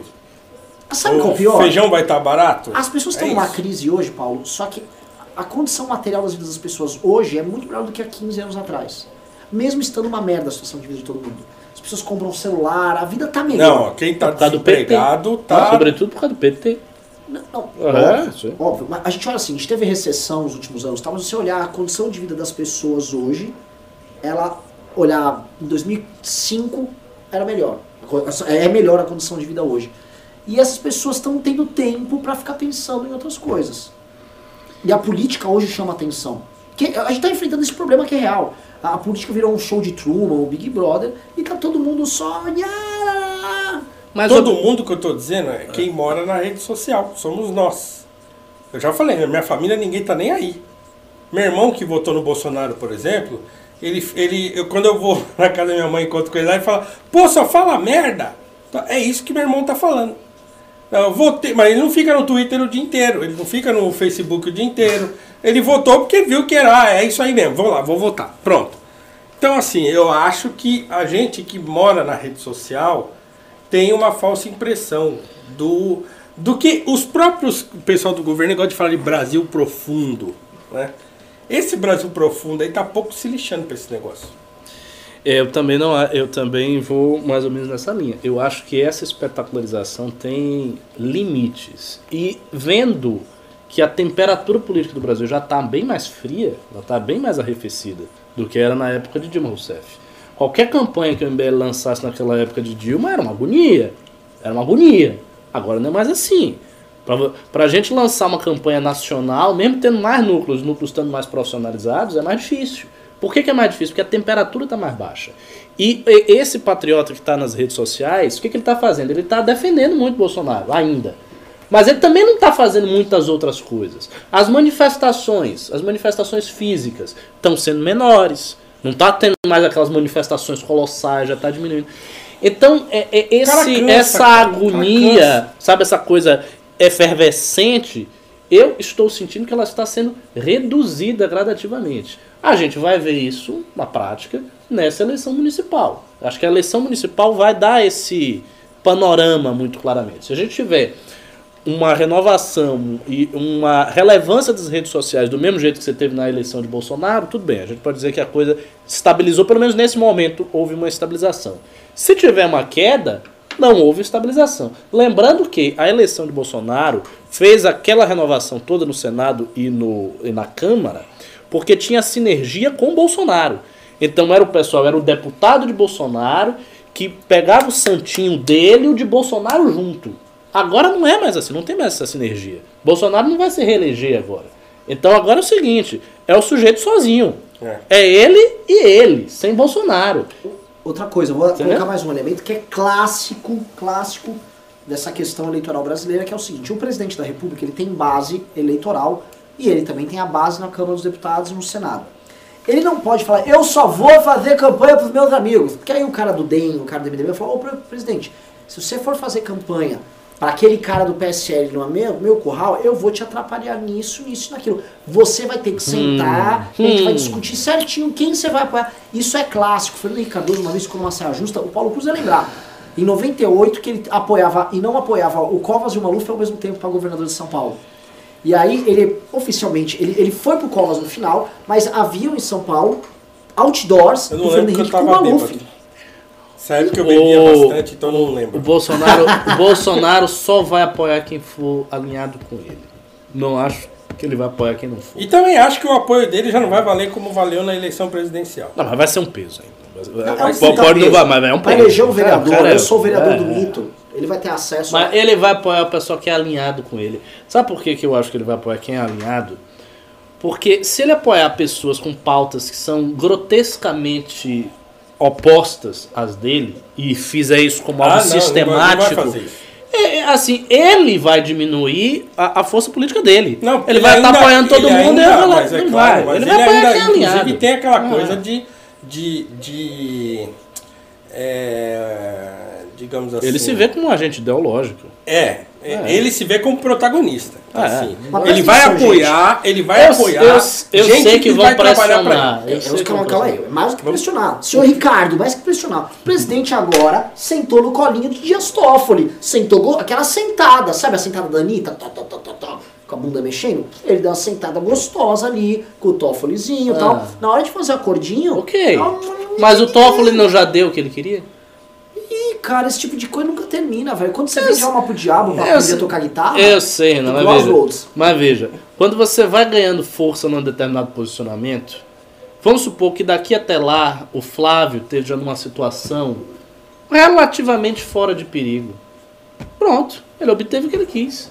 Porque, assim, não vai ter uma espada de Damocles na cabeça do Flávio eternamente. Não sei. acho de, Ah, eu acho difícil. Eu, eu acho o seguinte. eu- Eu acho difícil. Esse tipo de coisa, basta, por exemplo, vamos, vamos supor o seguinte, teve a decisão do Toffoli, aí alguém apela lá no Supremo, ao Ministério Público, eles vão, eles vão, isso aí vai ter, é uma liminar, a decisão do Toffoli, presta atenção, é uma decisão precária, liminar. É. Isso pode ir pro pleno, e aí, ó, o Bolsonaro parou de se comportar, cala a boca, derruba aqui no pleno do Supremo. É, aí, quem que vem ver. daquele material que foi Vamos no, no A, COAF? a- a meu ver, eu acho que ele vai apoiar as pessoas que são alinhadas com ele. Ele pode até apoiar gente de outros partidos, PSDB, DEM, PP, o que seja. Mas ele vai querer que as pessoas que ele for apoiar falem pautas que são pautas dele, mesmo que mintam. Mas, ah, eu não sou conservador, eu não tô nem aí pra essa merda. Mas você fala, fale aí, fale que eu apoio você. Aí tudo bem, mas o cara chegar e ostensivamente colocar todas as pautas contra ele, qual é a sua pauta? A minha pauta aqui é questão do meio ambiente, ah, questão social, ideologia de gênero que eu quero que seja ensinada, porque é importante, educação sexual nas escolas, né? E eu vou ser apoiado por Bolsonaro. Não consigo imaginar um contexto É, não, desse, não eu acho vai, que não seria vai, não vai.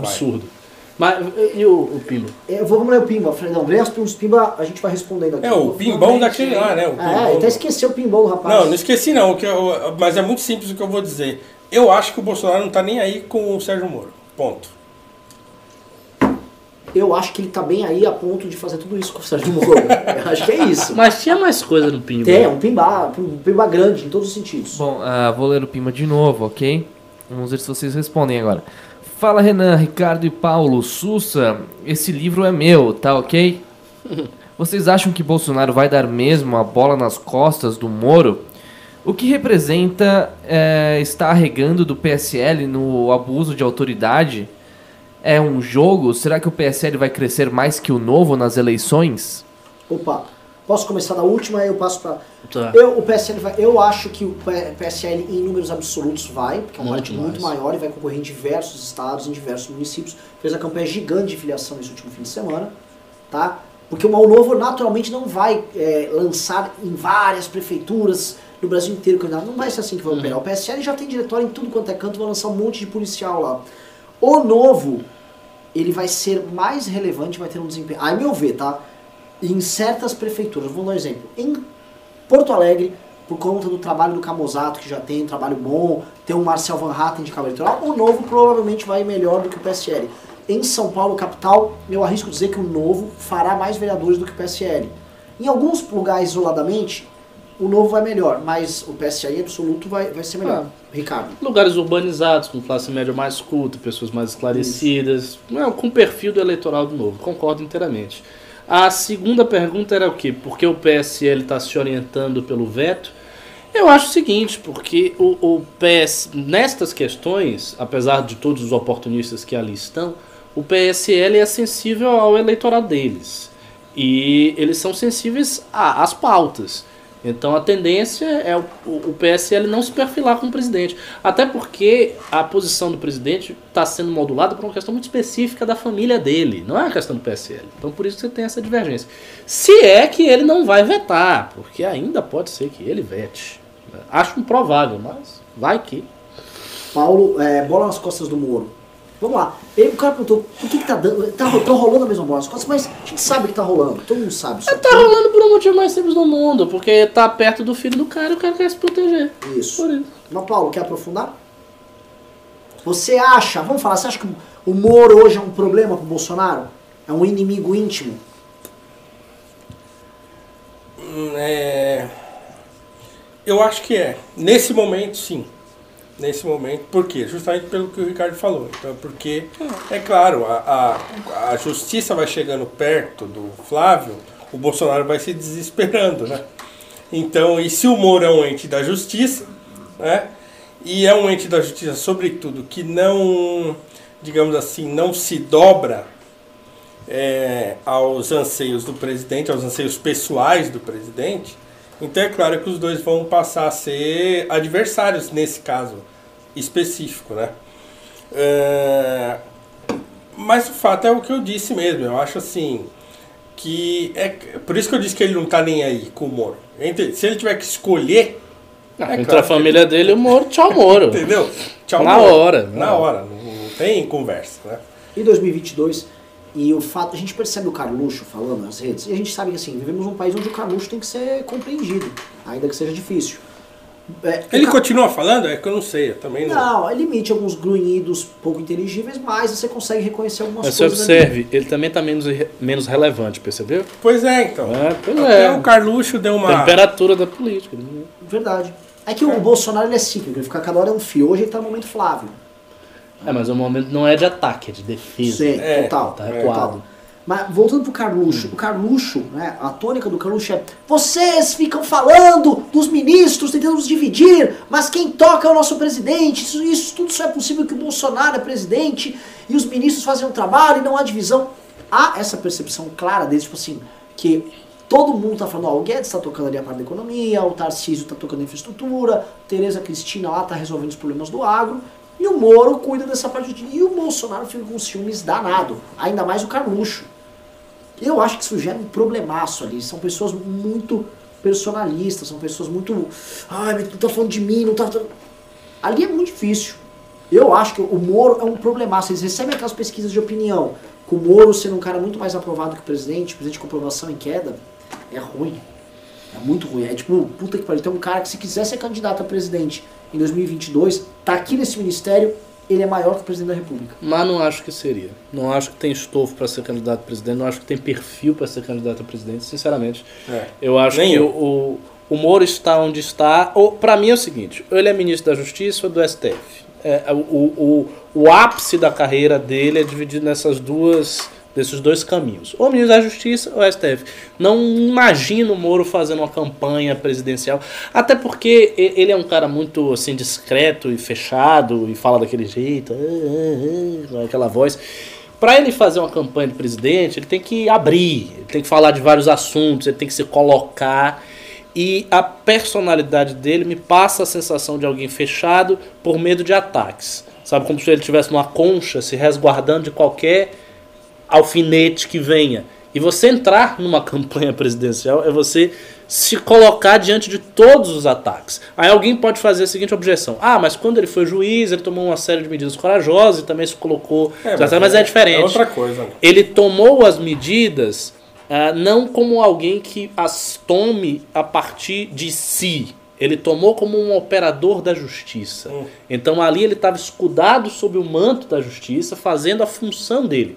A- Ela era essa, aliás, tem uma a eloquência imagem. jurídica, mas não tem uma eloquência política. Isso, e a imagem que ele quis passar de alguém que está ali aplicando a lei de forma imparcial. Quando você vai para uma candidatura, não. É você falar dos problemas do Brasil, é você entrar em debate, é você apanhar de jornalista e por aí vai. Não acho que ele vai se prestar E isso. ele poderia, como juiz sempre, se negar a entrevistas, o que seria absolutamente adequado. Claro. As pessoas consideram ele Isso. poder manter essa aura de Como candidato, não. Como candidato não, nem como ministro, né? Como ministro obrigado É. a falar, obrigado a fazer aquela live constrangedora que ele fez com o Bolsonaro. E outra, se ele saísse candidato, ia ter uma, uma rachadura tão grande na direita, porque aí ia ter um pessoal que apoia ele, o pessoal que apoia Bolsonaro, os bolsominions mais convictos iam bater no Moro, dizendo que o Moro era esquerdista, porque o Moro tem uma série de ideias que não são alinhadas com a direita. Ia ser um pandemônio na vida do cara, hum, não acredito que ele esteja minimamente disposto a isso. Agora, a situação dele no governo se torna difícil, porque ele está vendo, ele não é nenhum idiota, ele está vendo que o Bolsonaro está protegendo o filho. E ele, neste atual momento, se a gente está comentando isso aqui, é óbvio que o Moro está comentando também em petit comitê, sem ninguém saber o que está rolando. Ele, tá, ele está vendo. Não, agora acho que ele não comenta mais no grupo. Ele deve estar comentando na piscina, né, sem celulares e tal. Então, ele está vendo o que está acontecendo. E ainda assim, não obstante, ele está no governo.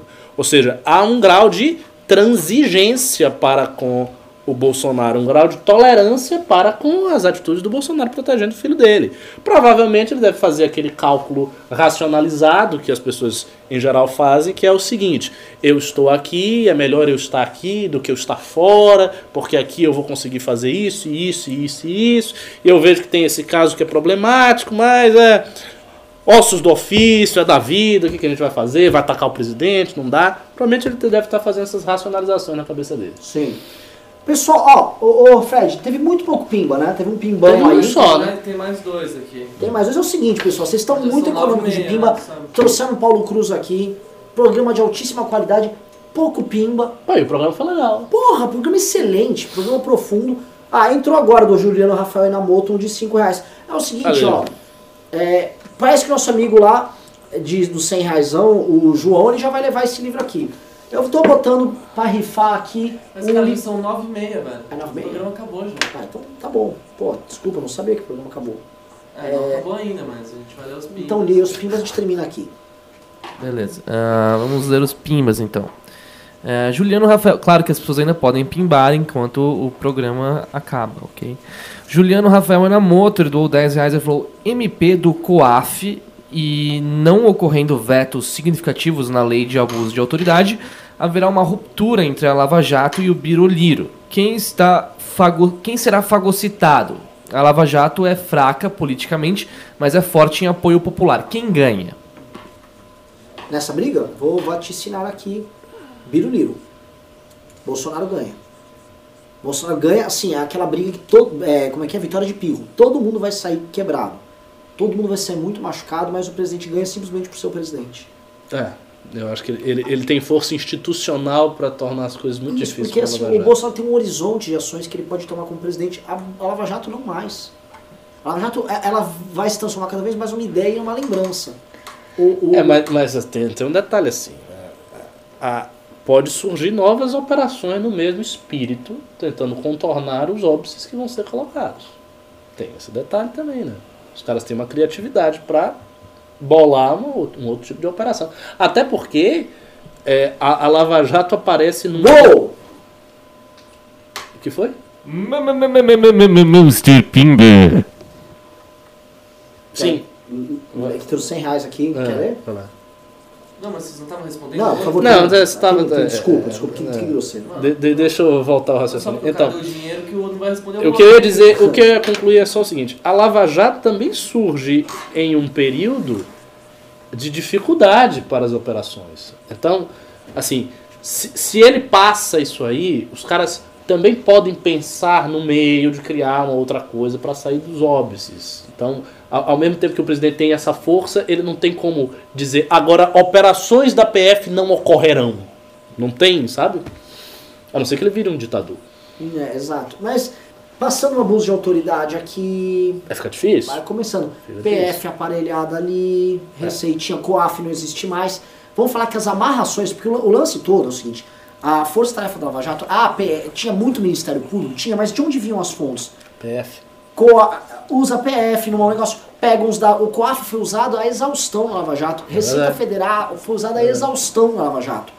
Eles estão fazendo o seguinte, eles estão desarmando os pressupostos da Lava Jato para quando o cara for tentar fazer de novo, não dá. Esse novo órgão, a UIF, E se, e se o pessoal interessado em fazer a Lava Jato chega para Bolsonaro e diga, ó, é o seguinte, Lava Jato 2.0, deixa aí o Flávio sossegado, ele vai deixar o Flávio sossegado. Mas a gente quer continuar nosso trabalho. O problema, que é, esse eu conversei com, com- conversei com meus contatos em Brasília, é que é, o aparato do Estado eles, a- é visto por parte, e com razão por parte do, do centrão, do establishment, como um ente autônomo. A Lava Jato é só uma outra expressão disso. A operação do COAF, ainda que ela, no fundo, a operação que pegou o Flávio Bolsonaro, ela é uma filha da filha da filha da Lava Jato, lá no Rio. As pessoas que tocaram aquilo não tinham a ver com a Operação Lava Jato. Era uma outra turma. Assim como tinha uma outra turma na Receita Eu Federal. entendi. Então você não consegue essa, é, é, digamos, uma organização não geral da você É, um não é- acordão não com é eles. uma- Até porque você pode ter um cara lá que é também meio de esquerda. Não Exato. gosta do Flávio. Que, que Exato. o Flávio Como você teve, por exemplo, na Receita, os caras que ao mesmo tempo vazaram coisas do Flávio e investigaram a família do Jair Bolsonaro e também vazaram os dados do Gilmar Mendes. Foi- é, É, é, dif- é difícil. é fazer isso. complicado. E tem tudo. Você tem um Janot, por exemplo, que a motivação dele é corporativista. É verdade. É, é, é o- você tem um aparato, assim, existe um aparato político e o que eu acho que o, o establishment, o Bolsonaro tá falando é o seguinte, gente, é o seguinte, o, o Mito sentou no poder, agora você viu como é que é essa merda. Vamos retomar o Estado pra gente? Vamos retomar, vamos tirar esses caras. Tem uns malucos aí querendo tomar, tocar um Estado paralelo isso aqui vai virar uma zona. Vamos retomar o Estado? Eu gostei de retomar, sou patriota, vou fincar a bandeira do Brasil lá no COAF.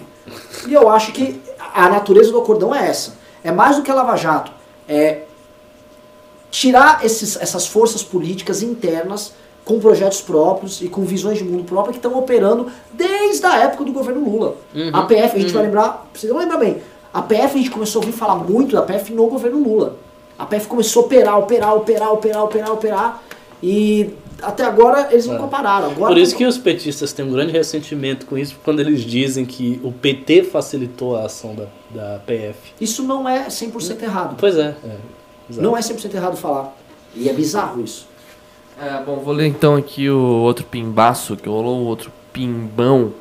Foi do Anderley Pastrilho, ele doou 100 reais. Vocês ficam analisando essa política de rede social e esquecem da grande massa, que não está nem aí para o que sai no Twitter. A rede social serviu para propaganda, para propagar a mensagem do Jair Bolsonaro, mas ela não doutrina ninguém. Só os sugestionáveis fracos de princípios. E o Moro está maior que Jair até agora. Quer responder? É, mas é, foi o que eu disse, né? Que, que há uma efervescência de redes sociais que já está diminuindo. E no imaginário daquele, daquela pessoa do, que vai na feira e que não está no Twitter, o Sérgio Moro realmente ainda é uma figura bastante é, é, é, muito grande, né? Porque ganhou relevância com a Lava Jato. Então é claro que, que para, o, para o eleitor de fora das redes sociais, o, o Sérgio Moro é maior que o Bolsonaro. É, Então é verdade, sim.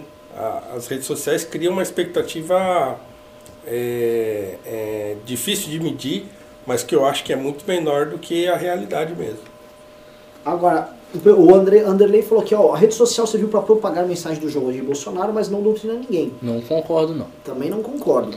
Não, eu acho que doutrina, Doutrina. sim, doutrina, tanto é que tem muita gente que tá doutrinada. Ó, vou, vou, ter, eu vou fazer o um comentário. Eu fui lá no, no Morning Show na segunda-feira e a pergunta lá que fizeram, é, é, o Caio Coppola fez, né? Se o Bolsonaro era racista ou não, é, vieram me criticar porque eu não disse não, né? Logo de cara. Então, eu recebi críticas por não ter respondido aquilo que os eleitores do Bolsonaro querem que eu responda. Né? Como se eu tivesse alguma coisa a ver com o Bolsonaro, com os eleitores dele. Eu não estou nem aí com esse negócio. Eu respondo o que eu quero. Então, essas pessoas estão claramente doutrinadas. né? Esse é um tipo de doutrinação. Porque o sujeito não, ele não admite que alguém é, não satisfaça a expectativa dele. Que é um troço bizarro pra caramba, certo? Eu sou um adulto, eu sou um homem velho já. Eu quero que essa pessoa se lasque. Se ela acha que eu tenho que responder aquilo que ela tá achando lá atrás do teclado, nunca me viu na Mas vida, você não nunca, acha, me assim, conhece. É- é- Essa coisa da- que, que acontece no Morning Show, as pessoas já sabem o que cada lado vão- vai falar, e ela já tem suas expectativas montadas, e, E- ela acha que você é como se fosse. mais um. Teve, teve. Mais um Monster Pimba. Fala Monster Pimba. Não, deixa eu terminar aqui. Eu, eu vou eu te mato aqui esse papo aqui e você vai pro Monster Pimba. É, é impressionante, porque se você vai, e, por exemplo, ali no, no Morning Show, claramente você foi colocado como, um de- como um- quase um Hélio Negão ali. Negro de direita do Bolsonaro. Não é? Negro de direita, eu tenho uma raiva dessa expressão. Horrível. né? Meu Deus, tem Queiroz aqui. Eu tenho uma raiva disso aí. Entrou O que, que significa É o isso? seguinte, quando o cara manda um ultra pimba, que é um pimba muito grande, não é nem um pimba, não é nem um Carluxo, é logo um Queiroz. Entrou um Queiroz. Entrou um Queiroz, velho. Legal. Entrou um Queiroz. Manda. Então, assim, Velho, eu tenho um horror a esse negócio do negro de direita, entendeu? Tem esse negócio É tipo uma negro categoria especial. Entendeu? Tem um negócio assim É que tipo o eu... Power Ranger preto. Que eles... Então os caras, os Ah, caras tem um negão aqui no time, ele faz coisas de negão. Não, então os caras acham que assim, que eu, que eu, que eu, que eu represento a, a- a direita negra. Cara, eu só represento a mim Movimento mesmo. Não, Conservador essa é Negro legal, norte-americano. Porque, por exemplo, pro- dentro da, da direita. A esquerda tem isso também, claro. Mas assim, eles partem do princípio assim que o, o, Mas o a negão- esquerda não tem um negro de esquerda. Não, não, é, mas assim, ela tem a causa negra. Tem, mas a É. causa negra era, era maior que a esquerda, Sim. até a esquerda conseguir É. espremê-la e colocá-la dentro de uma caixa. Sim. É. Mas vamos falar assim, o, o, o, o- dentro da esquerda há um espaço de ação maior. Na direita, a função do negão de direita é ser o negão de direita. É defender É o seu Bolsonaro! É, é, é pô. isso. Pô. Tipo assim, a função dele é assim, ó, eu sou negão e eu tô aqui pra provar que o Bolsonaro não é racista. É isso! Tem cabimento É isso, negócio exatamente. É, exato. isso, tipo, o exatamente Hélio isso. Bolsonaro, eu, eu, fui, eu tive a paciência de ver, ele não faz nada como deputado federal. A função dele, ele viaja pra Brasília e anda com o Bolsonaro pra provar que o Bolsonaro não é racista. Existe É. um mandato com funcionários, ele, Ele tem é o escudo da acusação Ele é o escudo da acusação. Não, e, e- e- e tem um detalhe, então, assim, as pessoas falam assim, não, porque quando você foi no Pânico, você foi um, quando você foi no Morning Show, você é outro. Puta que pa... Eu sou o que eu quiser, meu Deus do céu. Então, é, a pessoa tem uma... Isso não é doutrinação? né? A pessoa não está condicionada. É claro, eu estou num programa diferente, com gente diferente. Então, é, no Pânico eu estava sozinho, lá eu estava com uma outra pessoa. Então, então, assim, e claro, o público do Morning Show é bastante específico, né? Eles querem que você vá lá. eh, Se você é o de direita, você tem que discutir com o Fefito. É. Entendeu?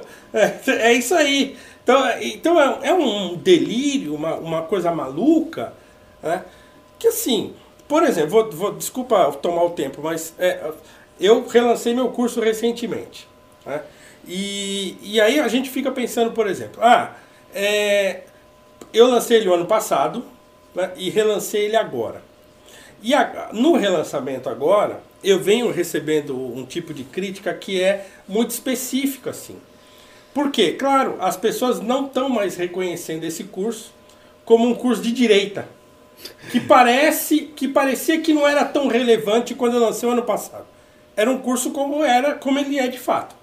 Mas agora parece que há uma obrigatoriedade de ter esse tipo de polarização. Porque, claro, ela aumentou do final do ano para cá. Né? Selo de direita. Entendeu? Então eu fiz um tweet depois do programa e tal, mais à noite, dizendo: olha, o meu curso não é um curso de direita ou de esquerda. É, eu sou um professor, o meu curso é um curso de educação e de cultura, que eu acho relevante para todo mundo. Né? Porque o racismo é um assunto importante para todo mundo que está no Brasil e porque o país está marcado por esse tipo de tema né? e de problema. Mas, eu- mas não é um curso, ah, é um curso de direita. Né? Eu sou um cara conservador, então claro que ele tem a minha perspectiva do problema. Mas eu não estou fazendo curso para responder a, a acusação do Bolsonaro, que ele recebe de ser um cara racista. Eu não tenho nada a ver com isso. Ou não, você tava lá pra ir. né? Ou então de não ter defendido o Olavo de Carvalho. entende? Como se eu tivesse obrigação de defender Olavo. Ah, não, mas você tinha que defender pelo menos porque era uma mentira. Eu quero que se lasque. Entendeu? Eu não tô nem aí com esse negócio. Eu tenho um monte de compromisso meu, as minhas contas vão chegando lá em casa. né? Então, essa loucura que a gente está vivendo, principalmente dentro de rede social, é uma doutrinação. Então, o sujeito fala lá que não tem doutrinação e tal, tem uma criou-se uma doutrinação. né? O bolsonarismo se apropriou da direita, se apropriou do conservadorismo e está e, e tá falando em nome de uma coisa que ele não representa de fato. Isso é interessante, né? Quer dizer, você ser conservador é apoiar o Bolsonaro. Que é uma Bom, coisa horrorosa. Pois não é, existe tipo, você pode ser um conservador e não gostar do Bolsonaro. Ricardo, Por que, que você não gosta? Porque eu não vou com a cara dele. Mas, tipo, Ricardo, entendeu? Você um pode ter mil motivos pra não gostar do cara. Ano passado, eleições, um pouco antes das eleições, o Pedro fez uma enquete nesse mesmo MBL News, que ainda acontecia ali no fundo, era azul e tal. Ele falou: é possível ser de direita e não apoiar o Bolsonaro? E as respostas foram, assim, acachapantes. Não. Assim, as pessoas vincularam tanto a coisa da personalidade que, assim, deu tipo, sei lá, 95%. Não, é impossível você ser de direita e não apoiar o Bolsonaro. E é um troço muito louco. É, porque, tipo, é forçoso apoiá-lo. Sim. Aconteceu agora uma coisa, e essas contradições estão vindo, né? A gente nem comentou essa. O Paulo Guedes mencionou hoje de voltar com a CPMF. Como é que vai ficar essa história? Porque eu vou ver Minion logo mais, tem que ter mais, mais imposto. E como é que eles vão lidar com essa merda? Eu acho até essa uma contradição pequena pra eles lidarem. Acho um ótimo assunto pra ficar pra amanhã, Renan. Eu Tá ainda bom, tenho Fred, aqui entendi, eu uma vários pimbas aqui. É, se deixar, vocês ficam até amanhã. Vocês querem que eu deixe aqui? Eu deixo ligado. vai, Fred, vai. Ai, Fred. Pô, tem um monte de pimba aqui ainda, vocês ficam Ah, falando aí sobre Tá bom, tá bom, tá bom, tá bom. Ó, Alessander Mônaco Ferreira doou 200 reais, como esperado sempre. Ele falou, vai rolar uma musiquinha no final? Olha, acho pouco provável, Alessander. Não, Depois ele falou, Alessandro, boa noite. quem paga a banda escolhe É, música. Fred, não seja tão ranzinza. Desculpa, Alessander, é, não consigo agradar todos sempre. Eu faço uma música, Alessandro, fique claro. É, vou deixar ligado aí. Bom, o Juliano Rafael Enamoto, ele também doou 100 reais, um pouco antes do Alessander vir e arregaçar a parada, como ele próprio falou. É, o Juliano, ele falou depois do Alessander apelão ainda, mas o pimba de 100 reais do, do Juliano foi o seguinte. Teremos um, em breve, retaliação do MP, PF e Receita Federal nos casos do Biroliro, que inclusive tem muito a ver com o ficheiro que vai sair amanhã, não é, Renan? Sim. Engraçado que o Congresso Nacional e o STF irão ancorar o Biroliro, ou seja, estamento burocrático irá salvar o Bonoro. Veremos uma inflexão nessa revolução conservadora, Zeitgeist. Uau! Quem escreveu isso? É o Juliano Rafael Enamoto. Cara, Belo pimba. é um belíssimo pimba. Na verdade é o seguinte, tem aquele rapaz que tá, que tá indo fazer o filme lá da Revolução Conservadora, ele vai ter que rever o final do filme. né? Ele vai ter que rever, porque o filme termina assim, o povo saiu às ruas, ele elegeu o Bolsonaro como sua representação revolucionária e ele fez um grande acordo pacificador com as forças do Supremo. É isso, o final do Qual filme é é isso. um- uma dúvida prática? Toca uma música clássica, acaba só os Qual é o, qual é o prazo, o deadline para Bolsonaro vetar? Ah, ele Quando? tinha 15 dias é, quando passou na Câmara, Sim, mas quando é que vai expirar? semana que vem. Já? Semana É, mas vem? ele não vai provavelmente ficar se estendendo, porque isso está gerando Não, desgaste. não, ok, mas depois do dia 25. Depois do é, depois do dia 25. Ele pode fazer isso depois do dia 25. Mas o Acho que ele vai aguardar. O que, que você acha? É, primeira coisa, o dia 25 não foi convocado por causa disso. Não, eu sei que não.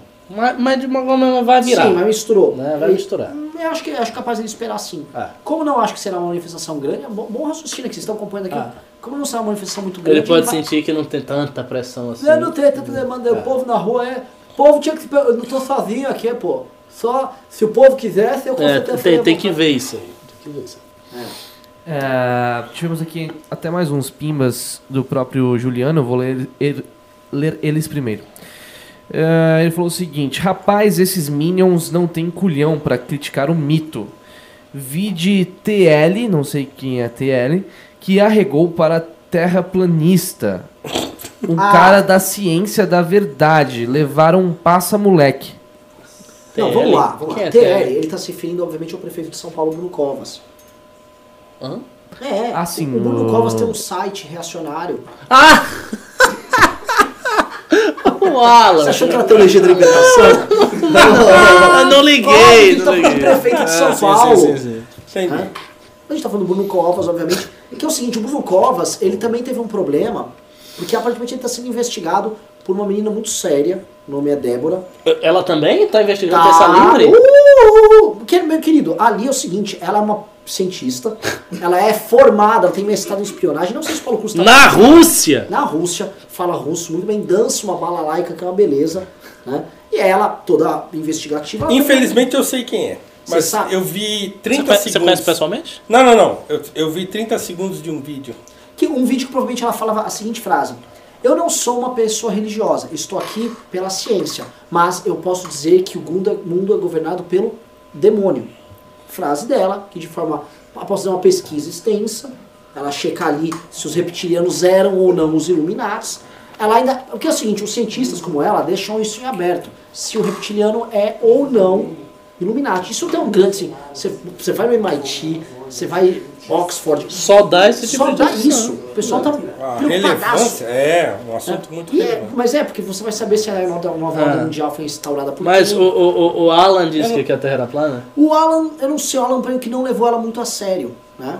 Ah, e, assim, eu, pra mim isso é uma heresia tremenda, que o professor Olavo de Carvalho, é, assim, ele tá promovendo essa menina. eu acho que isso é, Aleoa! é, isso é ciúmes. A gente sabe que Também o também acho. tem os ciúmes. Tipo assim, o Alan É. não é o Bernardo Custer. Vê se eles ficam se falando ali.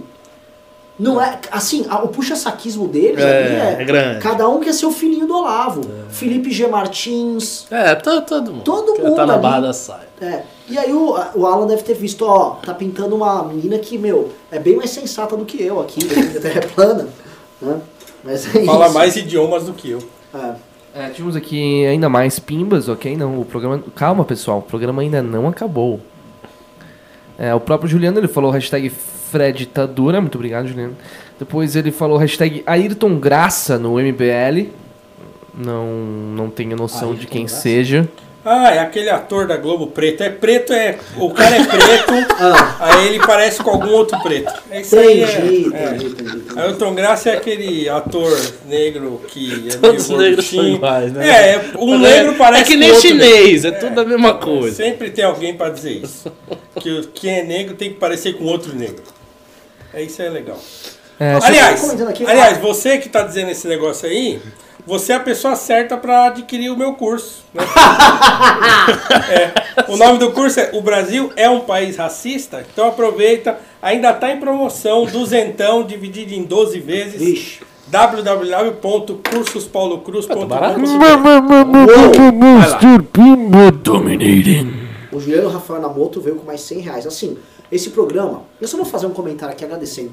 Saíram os Minions do MBL News, não tem mais Minions assistindo aqui. O que tô sobrou percebendo. É, a sabe- nata da nata. É, é, não, quando você. Imagina que você vai naquele É o barista. sumo. É, você vai tirar aquele café expresso, que assim, é, é só aquela espuminha cremosa marrom, sabe? A gente só tá com essa espuma. A gente só ficou com. O creme de la creme. Nossa, não, não, é, é. É quando você pega as melhores oliveiras do sul da Itália, você só aperta assim com a mão e já sai o azeite, assim. Você nem vai aparecer a bagaça. É um.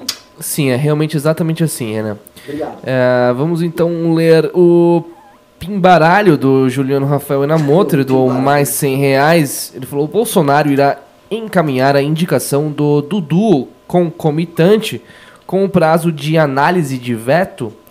Se fizer, será uma burrice, pois irá criar condição à sua aprovação. Uhum. Caso deixe para depois do prazo do veto e se vetar desagradando o SF, que eu acho que é Senado Federal, irá perder equilíbrio de Nash ou xadrez 4D. Eu acho que isso tá tudo amarrado. Perfeito. Tá eu tam- tá também tudo- me parece amarrado. Mas assim, ele já deu uma indicação. Mas ele também deixou a porta aberta, né? Porque ele deu uma indicação de que talvez não conseguisse colocar o Eduardo lá. É, ele já tá dando uma. Bolsonaro. É Sim. verdade. Não, hoje, hoje em especial, ele falou isso. Eu acho que talvez tenha a ver com Vamos dar uma isso. esperada aí, pô. Espera, espera, É, diz que ele tá estudando. Diz que o Eduardo tá estudando. É.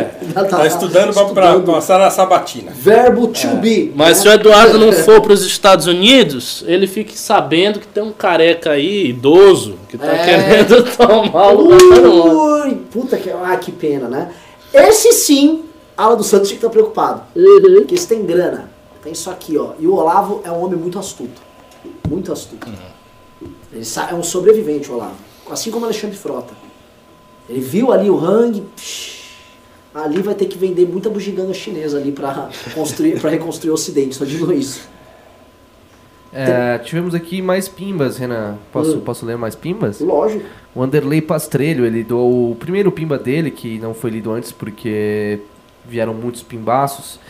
Ele tinha doado 5 reais, cinco reais, ele falou 13 milhões de desempregados podem eleger ajudar a eleger ou eleger muita gente. Verdade. É. Ainda tem o fator desempregados, pessoas em situação de desespero que não estão vendo o governo fazer nada por elas. Porque elas estão Olha, a quantidade de suicídios Aumenta, né?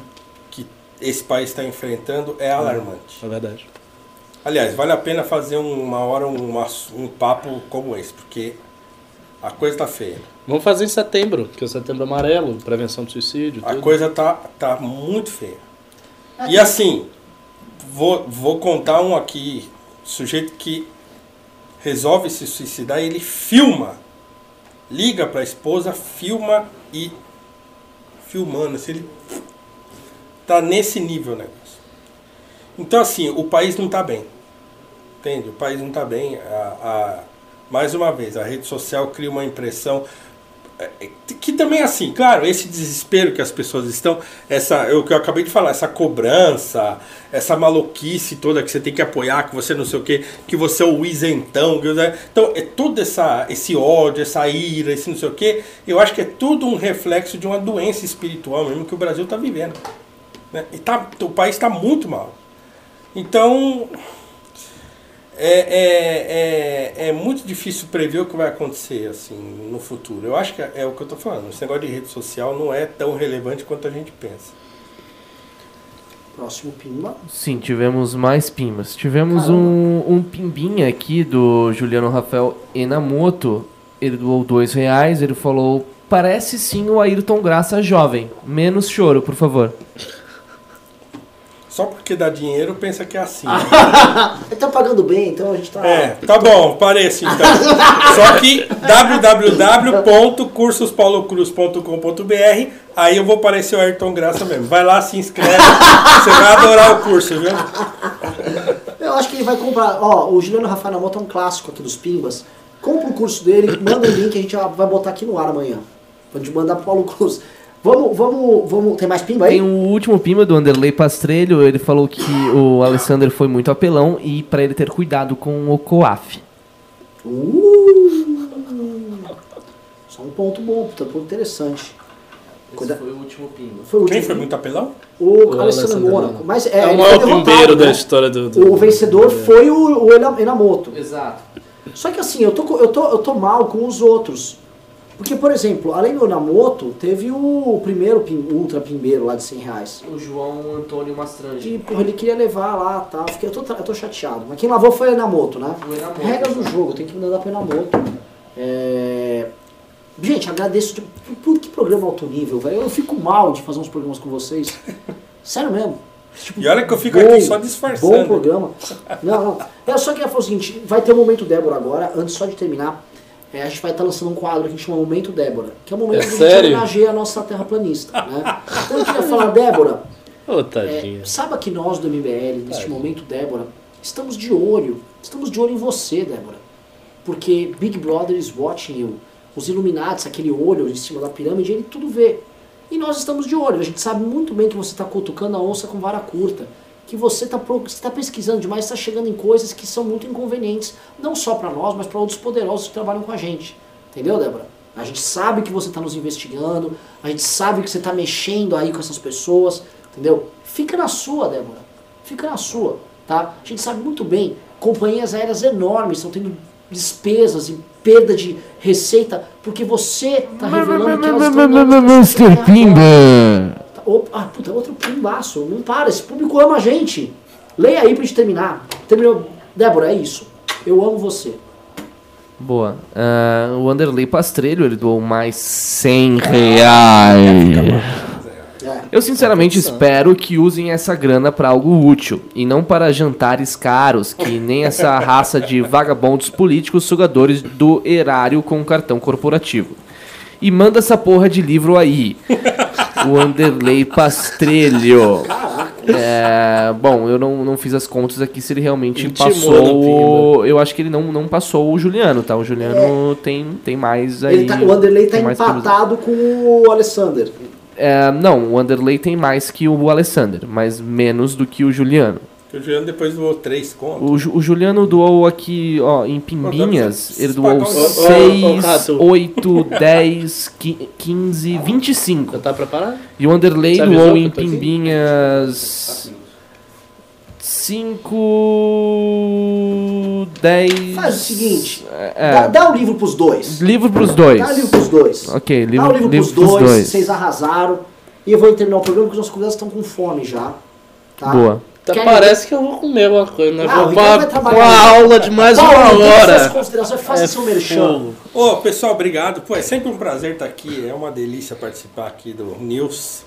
É, e mais uma vez falando, eu tenho um curso aí, um curso online, que eu considero importantíssimo para compreender o problema do racismo no Brasil, que é um problema nosso, é um problema dos brasileiros, mas é um, um, um, um curso, sobretudo, voltado à cultura, à educação. Então, para ajudar professores que querem tratar disso com os alunos, para ajudar os pais que querem tratar disso com os filhos, mas é, sobretudo, um resgate daquilo que nós eh, brasileiros temos de melhor. Tá? Então, eh, entra lá no site www.cursospaulo.cruz.com.br tem lá uma aula de apresentação e você pode se inscrever. O curso ainda está pela metade do preço, então por 199 reais você tem acesso lá a, sete aulas e mais de oito horas de conteúdo. É, então espero que você que se inscrever, que você goste desse seu feedback. Mas vale a pena, não é um curso para negro, para branco, é para todo mundo, porque é um curso que fala do Brasil e eu acho que a cura para o Brasil está na cultura. Então o meu curso é uma contribuição cultural para o problema do racismo no Brasil. Um abraço e até a próxima. Ricardo. Eu vou mandar Bom. um último abraço. Não, vai, faça É, vamos lá, boa noite. O que eu posso dizer é o seguinte: eu não tenho nenhum curso, não vou dar nenhuma contribuição para a cura do Brasil, eu vejo só doença. Lamento muito que isso aconteça. Mas se você quiser acompanhar os meus pensamentos e intuições estranhas, vá lá no meu Twitter, PROF, prof. Ricardo MBL no Twitter. Garanto que você não vai encontrar um Twitter mais estranho do que o meu. Você, você vai ver que tem um bocado de coisa esquisita lá, né? As intuições.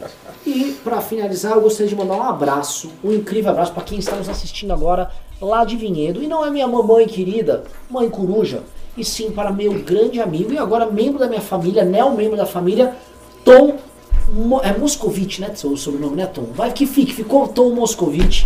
Olha, uh, je ne parlez-vous français, mas é o seguinte, ele agora, vou te comentar, vou anunciar aqui, minha irmã vai ter bebê, É sério? é, é, serei tio agora. Uau! E o, e, o, e o pai da criança, que é um cara foda, legal, foi assistir o jogo de São Paulo com ele no fim de semana, francês, está aqui no Pô, que Brasil. bacana. E Estão, que bacana. Tom, um grande beijo pra você. Então estou anunciando aqui que a família MBL ficou maior. Ela vai poder trazer a, ela, vai uma menina pra brincar com sua filha aqui no Brasil. Ah, pra quero. nova geração de MBListas aqui crescer em todo o Tô país. precisando de uma roupinha de bebê do MBL, faz. É, A gente precisa fazer, verdade. É sério? Eu É, é, inclusive, o, o líder do MBL lá de Barretos tem. Ele fez roupinhas pra filha do MBL. É. Bacana. Gente, é isso. Estou aqui me, me estendendo. Quem é moderno aí, meu, abraço pra todo mundo.